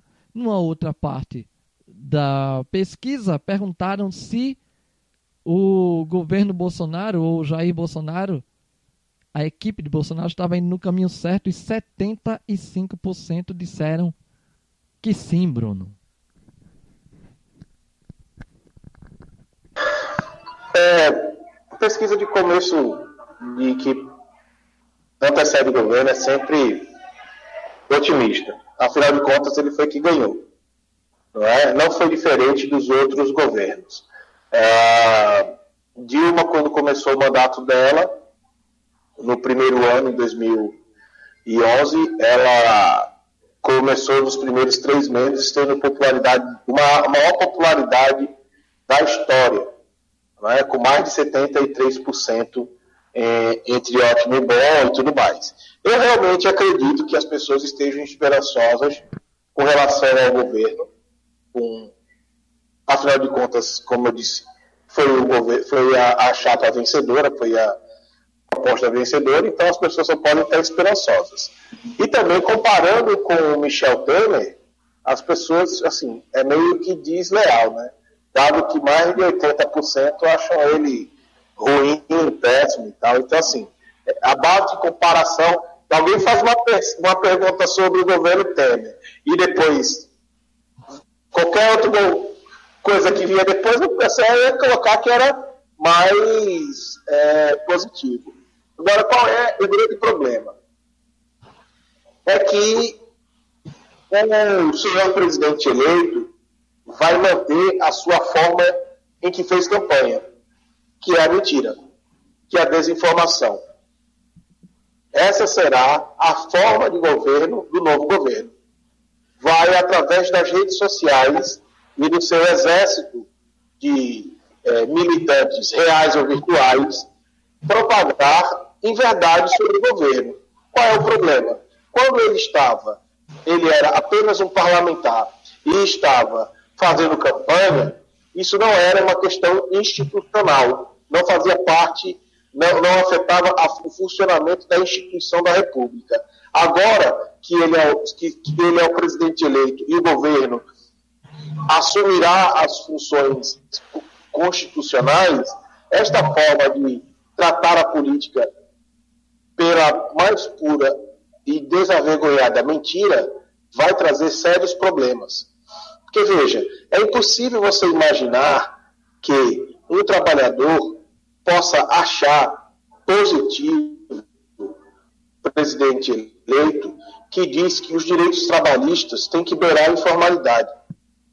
É, é, é inacreditável você imaginar em um país que sofre de forma vergonhosa com problemas na saúde e na educação, você ouvir de membros da equipe econômica, inclusive do próprio ministro da Economia, dizer que é necessário desvincular todo o orçamento da República, acabando com o que a gente chama de, de receita vinculada. É? é inimaginável você pensar que será algo positivo para o trabalhador quando tem um presidente que critica a ação da, do Ministério Público do Trabalho, que atua em empresas que são comprovadamente, porque isso é comprovado através da fiscalização, praticantes de trabalho escravo ou análogo ao escravo. Então, tudo o que é sinalizado por este governo é uma atalhadora. E não adianta dizer que isso é uma tentativa esquerdista do nós contra eles, do é, é, trabalhador contra patrão. Não, não é. É a constatação de um fato. O fato concreto é que os empresários vão apoiar ou estão apoiando o governo eleito porque ele vai atender aos anseios dessa classe em reduzir os direitos dos trabalhadores. Isto é um fato, porque já foi dito pelo presidente que eles vão trabalhar para reduzir no que for possível, inclusive flexibilizando o artigo 7 da Constituição, que garante 13º, férias, seguro-desemprego e, de, e, e os demais direitos garantidos pela Constituição. Isso será uma dura batalha no Congresso, mas isso não significa que ele não vá para cima dos direitos dos trabalhadores. Então, a expectativa existe porque há necessidade da esperança. Uma nova eleição sempre carrega em si a semente da esperança. Agora, como não há, por parte do brasileiro médio, a preocupação da avaliação do discurso da, e não há por parte da grande mídia uma exposição clara do que está sendo falado, as pessoas continuam esperançosas. Porque eu só queria que um repórter, e aí, Bruno, fica a minha dica de você passar para algum amigo jornalista, quando encontrar o presidente eleito e ele falar que, não, é, no Brasil tem muito direito, diz para ele me dizer um direito trabalhista que ele acha excessivo. Um, apenas um. Diga, senhor presidente, cite um direito trabalhista que o senhor acha excessivo. Porque dizer que há muito direito e pouco trabalho, que ele é cheio de bravato, né? Há muito direito e pouco trabalho, porque é, isso na questão do trabalho. É, na questão do meio ambiente, não, porque os fiscais atuam sem é, é e, e impede a produção na questão do meio ambiente. Não, porque o Ministério Público, e ele começa a jogar essas bravatas, e não, e não é possível que não tenha um jornalista sequer que diga, senhor presidente, dê um exemplo disso que o senhor está dizendo, dê um exemplo de uma atuação do Ministério Público do Trabalho que atuou disso, dessa forma que o senhor está dizendo, dê um exemplo do Ministério do Meio Ambiente que tenha autuado alguém desta forma que o senhor está dizendo? Me dê um exemplo de algum direito trabalhista que o senhor acha excessivo e que isso atrapalha a produção. Porque parece que não entra na cabeça. E isso está sendo vendido como verdade para a grande população, para a grande massa, e falado de forma direta, porque ele agora está é, é, ele aderiu a essa comunicação direta com o seu eleitorado através das redes sociais, e aí o Homero vai poder falar melhor a respeito de que se houver mais facilidade para contratar, o empregador vai contratar, mesmo sem se não houver demanda. O que vai fazer com que um empregador contrate ou não o trabalhador não é a facilidade de contratar e demiti-lo, é a demanda, é a necessidade de produção, é a capacidade de fazer com que o trabalho daquele trabalhador contratado seja remunerado mediante a venda do seu serviço ou do produto que ele fornece. E não se está mais fácil contratar e demitir. Aí vem o babaca do Flávio Rocha, dono da Riachuelo, querendo fazer uma campanha para gerar um milhão de empregos, dizendo que ah, porque se ele flexibilizar mais a, a lei trabalhista, ele vai contratar. Significa o quê? Que você, ou das duas, uma. Significa que ou você está precarizando traba o trabalho dos que estão contratados, ou você está assumindo que você está auferindo ganhos tão excessivos sobre a mão de obra dos que estão trabalhando que você até consegue contratar mais pessoas para produzir a mesma quantidade de produtos e serviços que você tem. É, Bruno, é, da, das coisas que você acabou de levantar, me chamou a atenção que realmente é a questão da esperança. A esperança que todos nós temos de um governo, de um ano novo, uh, as muitas promessas de, para 2019. Mas, diante do que a gente vem, vem, vem assistindo, da formação do governo Bolsonaro, dos seus ministros, né, dos seus superministros, a esperança realmente parece que não será a última a morrer. Parece que ela já tem data marcada e será em 1 de janeiro, a morte da esperança. É, Lira, dessa pesquisa toda aí, dos números, é, eu acho que eu vou me colocar um pouco na posição do, do que o futuro governo Bolsonaro faz, né?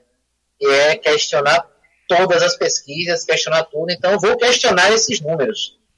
Questiono, assim, que eu acho minimamente estranho um, uma expectativa tão otimista, tão esperançosa para um 2019 melhor, que imagina 75% dos entrevistados creem que ah, o, o Ministério Bolsonaro está no caminho certo.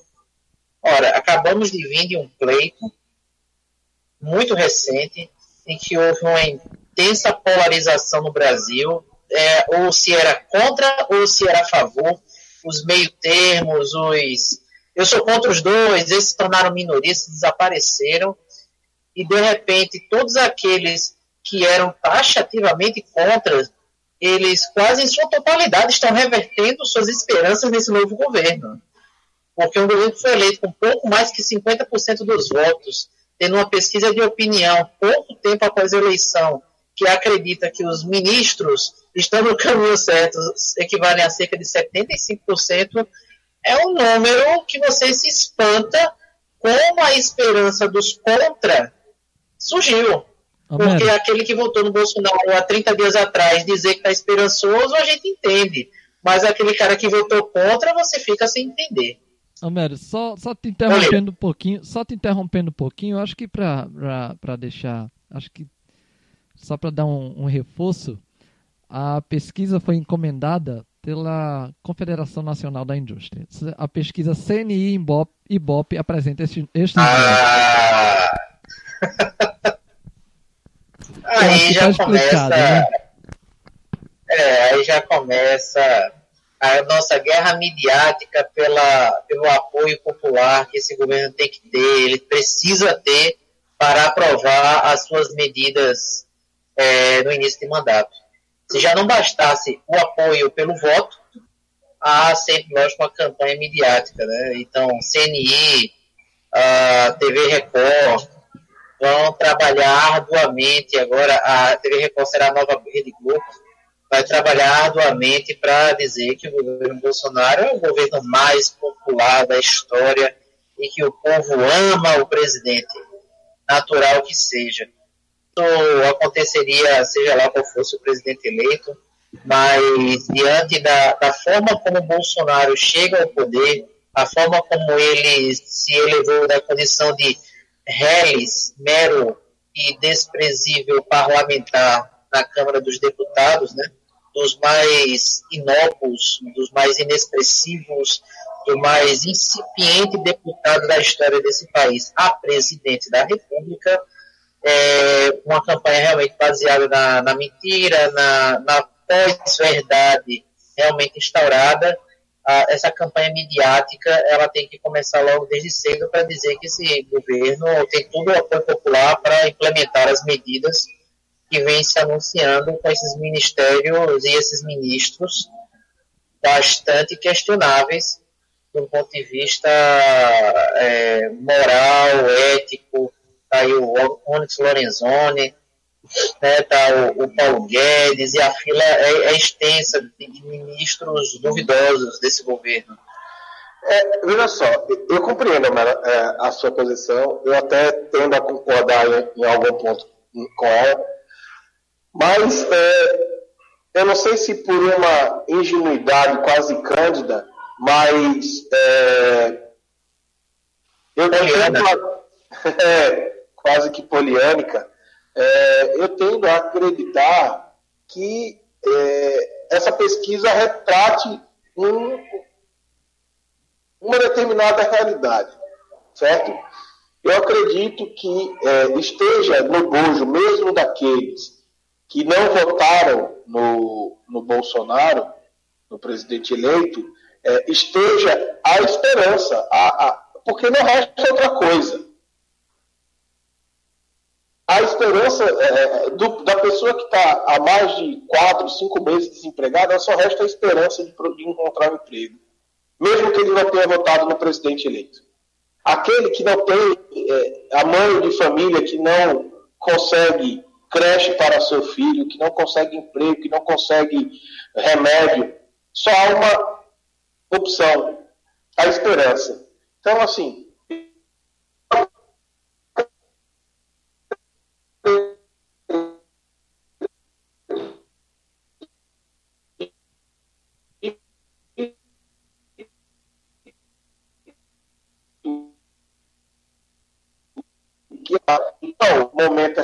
vai ser posta, sair com esta perspectiva de um governo que tem o apoio popular, um governo que tem, na visão da população, ido pelo caminho certo, vai garantir ao governo eleito uma certa força dentro do Congresso Nacional para implementar as suas mudanças. Né? Mesmo nós entendendo que essas mudanças são mudanças ruins. Eu, pelo menos, para não dizer que que eu só vejo coisa ruim no governo. Teve uma coisa que o Paulo Guedes saiu na, na, na, no Globo hoje, que eu achei positivo. Que ele falou, eu acredito que muito inspirado pelo presidente do, do México, que iria vender os aviões utilizados pelo, pelo presidente da República e pelos ministros. Eu acho muito positiva essa ação. Eu concordo, eu acho que o caminho é esse. Eu acho que a gente precisa é, reduzir é, essas questões do Estado. Mas na contramão disso, por exemplo, foi aberta uma licitação para comprar 200 televisores novos para o Palácio do Planalto, para o novo presidente. Foi, foi 200 ou foi 40? Não, foram 40 televisores que vai custar 200 mil reais. Ah, que bom, não são 200, são só 40. É, vai custar 200 mil reais vão, vão, vão comprar novos carros blindados para o presidente. E, então, vou assim, eu compreendo a necessidade da segurança do presidente da República. Eu acho que isso é uma questão do cargo e não da pessoa. Então, o cargo do presidente da República requer bastante segurança. Mas ele, este cidadão eleito, ele incita a violência contra ele quando ele se coloca na situação de ameaçado. Por exemplo, vai o, o, futuro ministro do, do, GSI e diz que existem ameaças contra o presidente. Por que não, não é publicado essas ameaças? Quais são essas ameaças? Quem está ameaçando? Por que a Polícia Federal não está investigando? Para não dizer que não está investigando, foram prender em janeiro que tinha colocado coisa no, no Facebook, ainda na eleição, contra a vida do presidente. Aí foram lá, prender o menino, pegar computador. É ele que está ameaçando a vida do presidente da República. É esta ameaça, é esta grande ameaça à vida do presidente da República. Que merece Nossa. 5 milhões de reais em carros blindados novos, né? Duas pessoas pelo Facebook.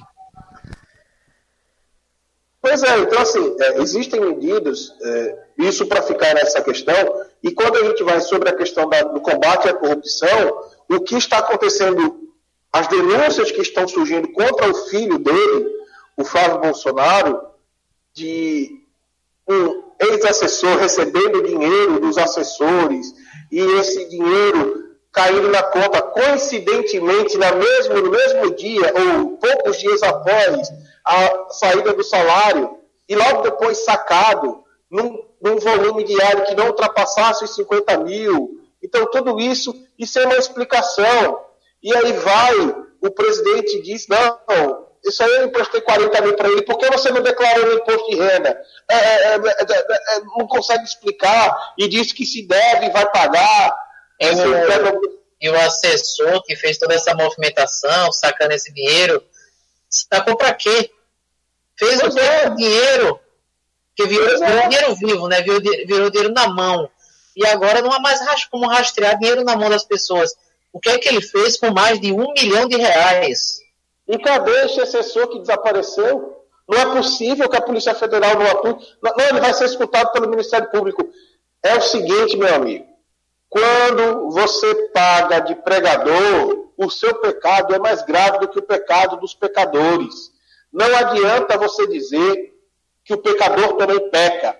Você, como pregador, você, como paladino da justiça, você, como balança da moralidade nacional, não pode, não pode flexibilizar a, a sua espada. Não pode vir, por exemplo, o, o, o, ministro do GSI, o general Heleno, e dizer, não, o presidente não é, não é culpado não, porque é um valor irrisório. 40 mil reais é um valor irrisório. Meu amigo, o que configura um crime não é o tamanho do crime, é o crime praticado. Oh, uma rádio bastante famosa aqui né, na, no Brasil, com um programa também de bastante audiência, principalmente nos meios, no meio do, dos apoiadores do governo Bolsonaro. É um programa de rádio que, de fato, fez campanha deslavada e que até minha esposa questiona, né? Como é que você tem saco para ouvir esses caras falando? Eu sei. Talvez seja curiosidade mórbida, não sei. É, talvez seja realmente porque não há nada melhor no horário a não ser aquela porcaria de programa. É, mas eu vi relatos recentemente e os camaradas fazendo relativização do, da corrupção. Colocaram Flávio Bolsonaro no ranking dos envolvidos com atos suspeitos, onde ele aparecia para lá de décimo é, eu acho que era 13 terceiro, talvez seja só coincidência, mas aí eles fizeram questão de afirmar que haviam petistas na primeira posição. Pô, brincadeira, né? É de uma canalice sem tamanho você relativizar a corrupção. 40 mil agora é pouco. Ah, 40 mil pode, cara. Ah, ele é o 13 terceiro. Tem gente mais corrupta que ele. Mas, ou é honesto ou não é, cara. Agora tem, tem grau, tem limite. Se você passar do décimo, ignora-se. Nesse programa. Mais corruptos que você, a gente passa a mão na cabeça. Nesse programa que você está citando, na sexta-feira, ele começou, saiu a denúncia contra o ex-presidente Lula é, de lavagem de dinheiro lá em São Paulo, e ele começou, e aí um dos comentaristas, não, porque os, o líder da missa negra que é o PT, tinha este, este, esta ideia nefasta de poder e não sei o quê, e, e adjetivação brutal, assim, sabe? E tal, tal, tal. Aí, dois blocos falando sobre o PT e sobre a corrupção e tal. Aí deu intervalo, aí voltou para o segundo bloco, aí eles foram falar sobre o caso do Bolsonaro, do Flávio Bolsonaro. Aí o, o âncora lá falou, olha, é, isso me lembra muito um conto do Borges, que fala sobre a questão de que quando eu falo, as coisas são é, colocadas de forma linear, então eu não consigo falar tudo ao mesmo tempo, as pessoas têm que aguardar. Então é claro que a gente vai falar do caso do Bolsonaro, aí começaram a falar do caso do Bolsonaro. Aí ficaram, bem, veja só, a suspeita de que o assessor fez aquilo e talvez Isso precisa ser investigado. Porque precisa ser investigado. Todo mundo é, é todo mundo tem que ser investigado, tá? E veja aí o comentarista, o âncora falando, não, porque nós, as pessoas acham que a gente não fala das coisas do Bolsonaro. Mas veja, a gente fala, meu amigo, meu amigo, é julgar, que como você disse, como a grande audiência dessas, desse, desse programa é feito por apoiadores de pessoas contra o PT, bem claramente, porque desde o tempo que era apresentado por outros âncoras, como por exemplo o Reinaldo Azevedo, o público que eu via, e majoritariamente, era pessoas contra o PT. E se manteve esse público, e além de ser contra o PT, agora são a favor do Bolsonaro. Então, eles fazem um programa para isso, e tem lá suas milhares de visualizações, muita audiência, isso aqui, e é vergonhoso. E teve um e teve um dos comentaristas, um jornalista conceituado. Isso aqui é jornalismo de verdade. Isso aqui é jornalismo independente. Meu amigo, meu amigo, pelo amor de Deus, você está envergonhando, que não é minha classe, mas você está envergonhando a classe dos jornalistas. Faz-me rir, faz-me rir. É, é um jornalismo idôneo. É um jornalismo idôneo. E só para reforçar a pesquisa da CNI e BOP, 64% acham que o governo será ótimo ou bom, destes 64%, Lembrando que foram 2 mil pessoas em 127 municípios. Agora, estes 127 municípios, desses 64%, 39% acha que vai ser ótimo, 25% acha que vai ser bom, 18% regular, 4% né, risório. Já que irrisório é um termo tão usado né, no, no governo de transição, na, na equipe de transição, irrisórios 4% acham que vai ser ruim, 10% péssimo, 4% não souberam opinar. Em relação à pergunta que foi feita, se a equipe Bolsonaro, se o Jair Bolsonaro e sua equipe estão indo no caminho certo, 75%, 75% olha só. Dizem que sim, 14% não, 11% não souberam opinar. Diante disso, eu termino com uma, um trecho de Como Dois em Dois de, de Caetano Veloso. Meu amor, tudo em volta está deserto, tudo certo. Tudo certo, como dois e dois são cinco. Final do, de mais um Ordem do Dia, o argumento além da política na sua Rádio Aurora Recife, www.radioaurorarecife.com. Lembrando o Ordem do Dia, todos os sábados, 9 da noite, horário de Recife, ao vivo na Rádio Aurora Recife e no nosso canal no YouTube, Ordem do Dia, Rádio Aurora Recife, reprise às 20 horas 8 da noite ou 8 da noite, todas as quartas, horário também de Recife. Bruno Batista, meu querido Bruno Batista, boa noite, até o próximo Ordem do Dia. Obrigado, Bruno Lira, obrigado, Médio, obrigado, espectadores e ouvintes. Foi bacana estar com vocês. Eu espero que vocês curtam lá a nossa página, compartilhem, marquem lá o sininho e divulguem o nosso canal, divulguem nossa, os nossos debates e até o próximo sábado. Um forte abraço. Homero, esperamos essa semana, já que estamos quase no final do ano, esperamos que pelo menos amenize ou então tenham mais assuntos para o próximo Ordem do Dia, para mais debates na Ordem do Dia. Boa noite e até a próximo, o próximo programa. Boa noite, Lira. Boa noite, Bruno. Com certeza, assunto não, não nos faltará. Esse governo que virá não vai deixar a gente passar aqui um sábado em silêncio. Boa noite aos ouvintes da Rádio Aurora, aos ouvintes da Ordem do Dia e até o próximo sábado. Bem, amigas e amigos ouvinautas da Rádio Hora Recife, este foi o terceiro e último bloco do especial de fim de ano do Ordem do Dia, o argumento além da política no Rádio Pernambucano. Juntamos nesse programa os três temas que mais repercutiram nestes dois meses de exibição do Ordem do Dia na sua web rádio preferida, Rádio Aurora Recife. Nós, a equipe do Ordem do Dia, eu, Bruno Lira, o Bruno Batista, o Mero Barbalho, a produção do Ordem do Dia e a equipe da Rádio do Recife, queremos agradecer a você, amiga, amigo Vinalta, que vem acompanhando o programa desde a sua estreia lá no finalzinho de outubro, início de novembro. Nosso muito obrigado pela compreensão, pela audiência pela confiança, pela aposta neste projeto que é o Ordem do Dia, que já vem de uma conversa entre três amigos desde 2014, deu uma parada, mas foi retomada neste ano de 2018 e está no ar para você. O intuito do Ordem do Dia é trazer você, amiga amigo Vinalta, à discussão. Não é só ficar escutando. Não é só três, três debatedores discutindo o tema e você escutando. É você participar também. Portanto, nós esperamos que em 2019 você participe através das nossas redes sociais, discutindo, dando sua opinião, seu questionamento, participando efetivamente do ordem do dia. Em 2019 se inicia um novo governo no Brasil.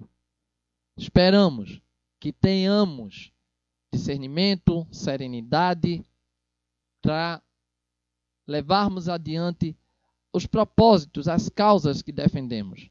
Não deixemos de lutar, não deixemos de pensar, não deixemos de seguir adiante, de seguir em frente nas nossas causas, nas nossas defesas, lutando por menos injustiça, por mais justiça, por igualdade.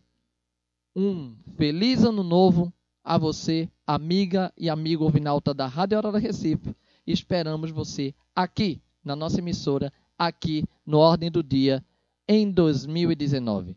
Para terminar, e nesse clima eh, de esperança, nesse clima de expectativa, nós terminamos com Nação Zumbi, Novas Auroras. Um feliz ano novo. Muito obrigado a você, amiga, amigo Vinalta da Rádio Aurora Recife, e até 2019. Ordem do dia, o argumento além da política no Rádio Pernambucano. Rádio Aurora Recife, conectando você à informação e boa música.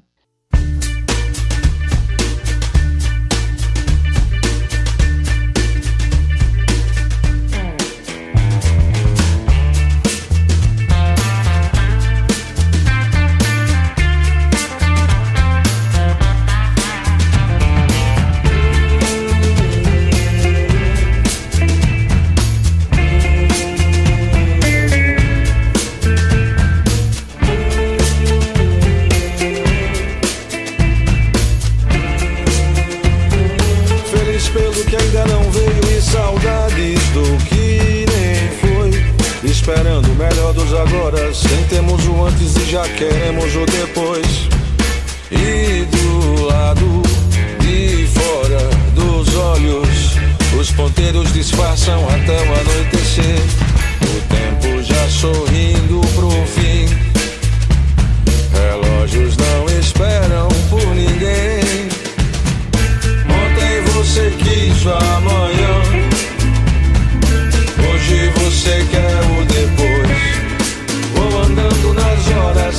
atravessando os agoras, dançando as novas auroras. Vou andando nas horas, atravessando os agoras, dançando as novas auroras. Ei.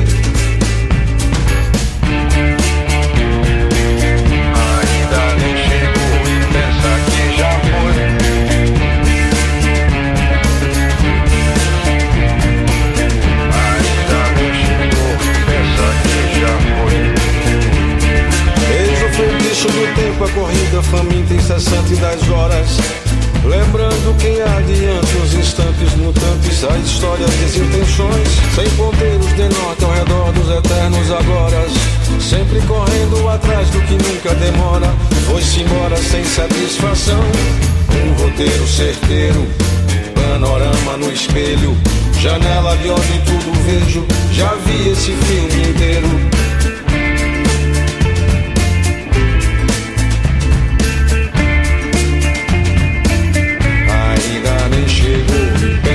você já foi.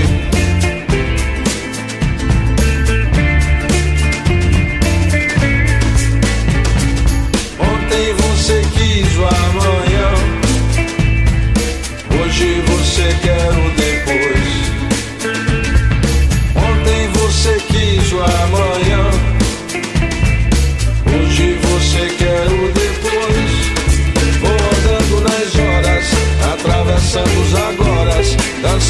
novas auroras.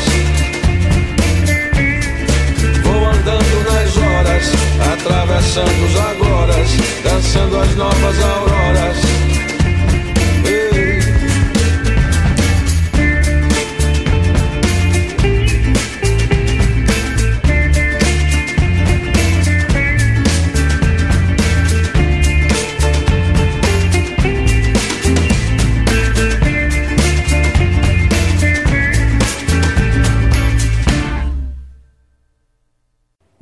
Está na melhor. E não se fala mais nisso. Sucesso! O tempo todo sem parar. Non-stop music.